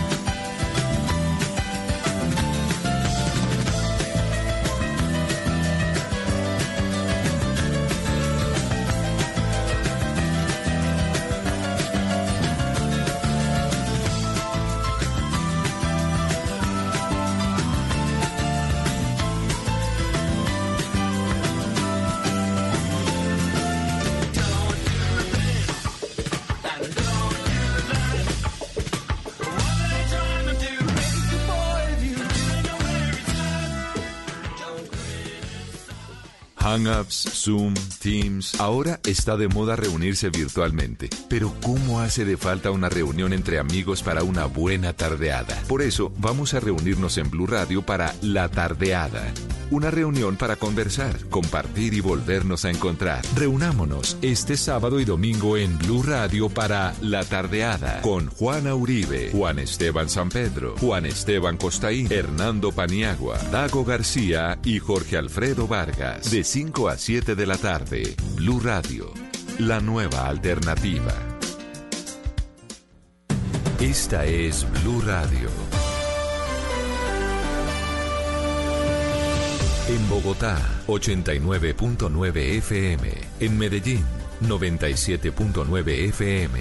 En Cali, 91.5 FM. En Barranquilla, 100.1 FM. En Cartagena, 1090 AM. En Bucaramanga, 960 AM. En Pereira y el norte del Valle, 89.2 FM. En Tunja, 103.1 FM. En Villavicencio, 96.3 FM. En Armenia, 89.2 FM. En Norte de Santander, 97.7 FM. En Neiva, 103.1 FM. Y en Córdoba, 96.0 FM. También en bluradio.com.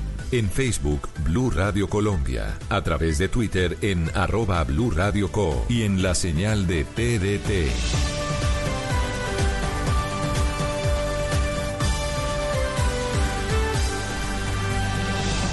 Blue Radio, la nueva alternativa. A partir de este momento en Blue Radio nos conectamos con Noticias Emisión Central, la información de Colombia y el mundo de Caracol Televisión. Lo último en Noticias Caracol. Buenas noches. Avanza una investigación en Puerto Carreño, Bichada, luego de conocerse que tres embarcaciones de la Armada Nacional aparecieran en territorio venezolano. David Beltrán, ¿qué es lo último? Lo último es un comunicado de la Armada Nacional donde informa que en hechos que son materia de investigación, 13 embarcaciones de la Armada que se encontraban amarradas a la orilla del río Meta fueron arrastradas por la corriente. En el momento en que el centinela se percata de la situación, eh, informa. Ellos deciden ir tras las embarcaciones, pero debido a la cercanía con el país vecino es imposible hacerlo.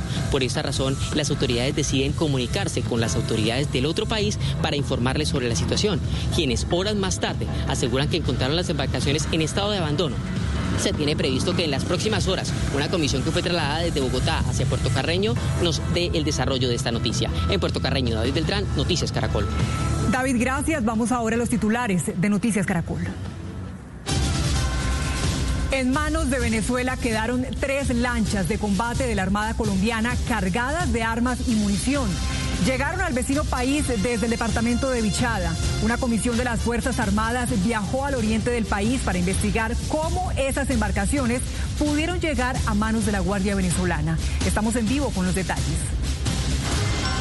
Bajo estrictas medidas, Comenzaron a operar hoy cinco barrios de la localidad de Kennedy, en donde se ha identificado un alto número de contagiados. La alcaldesa de Bogotá, Claudia López, acompañada por los organismos de socorro y seguridad, recorrió el sector.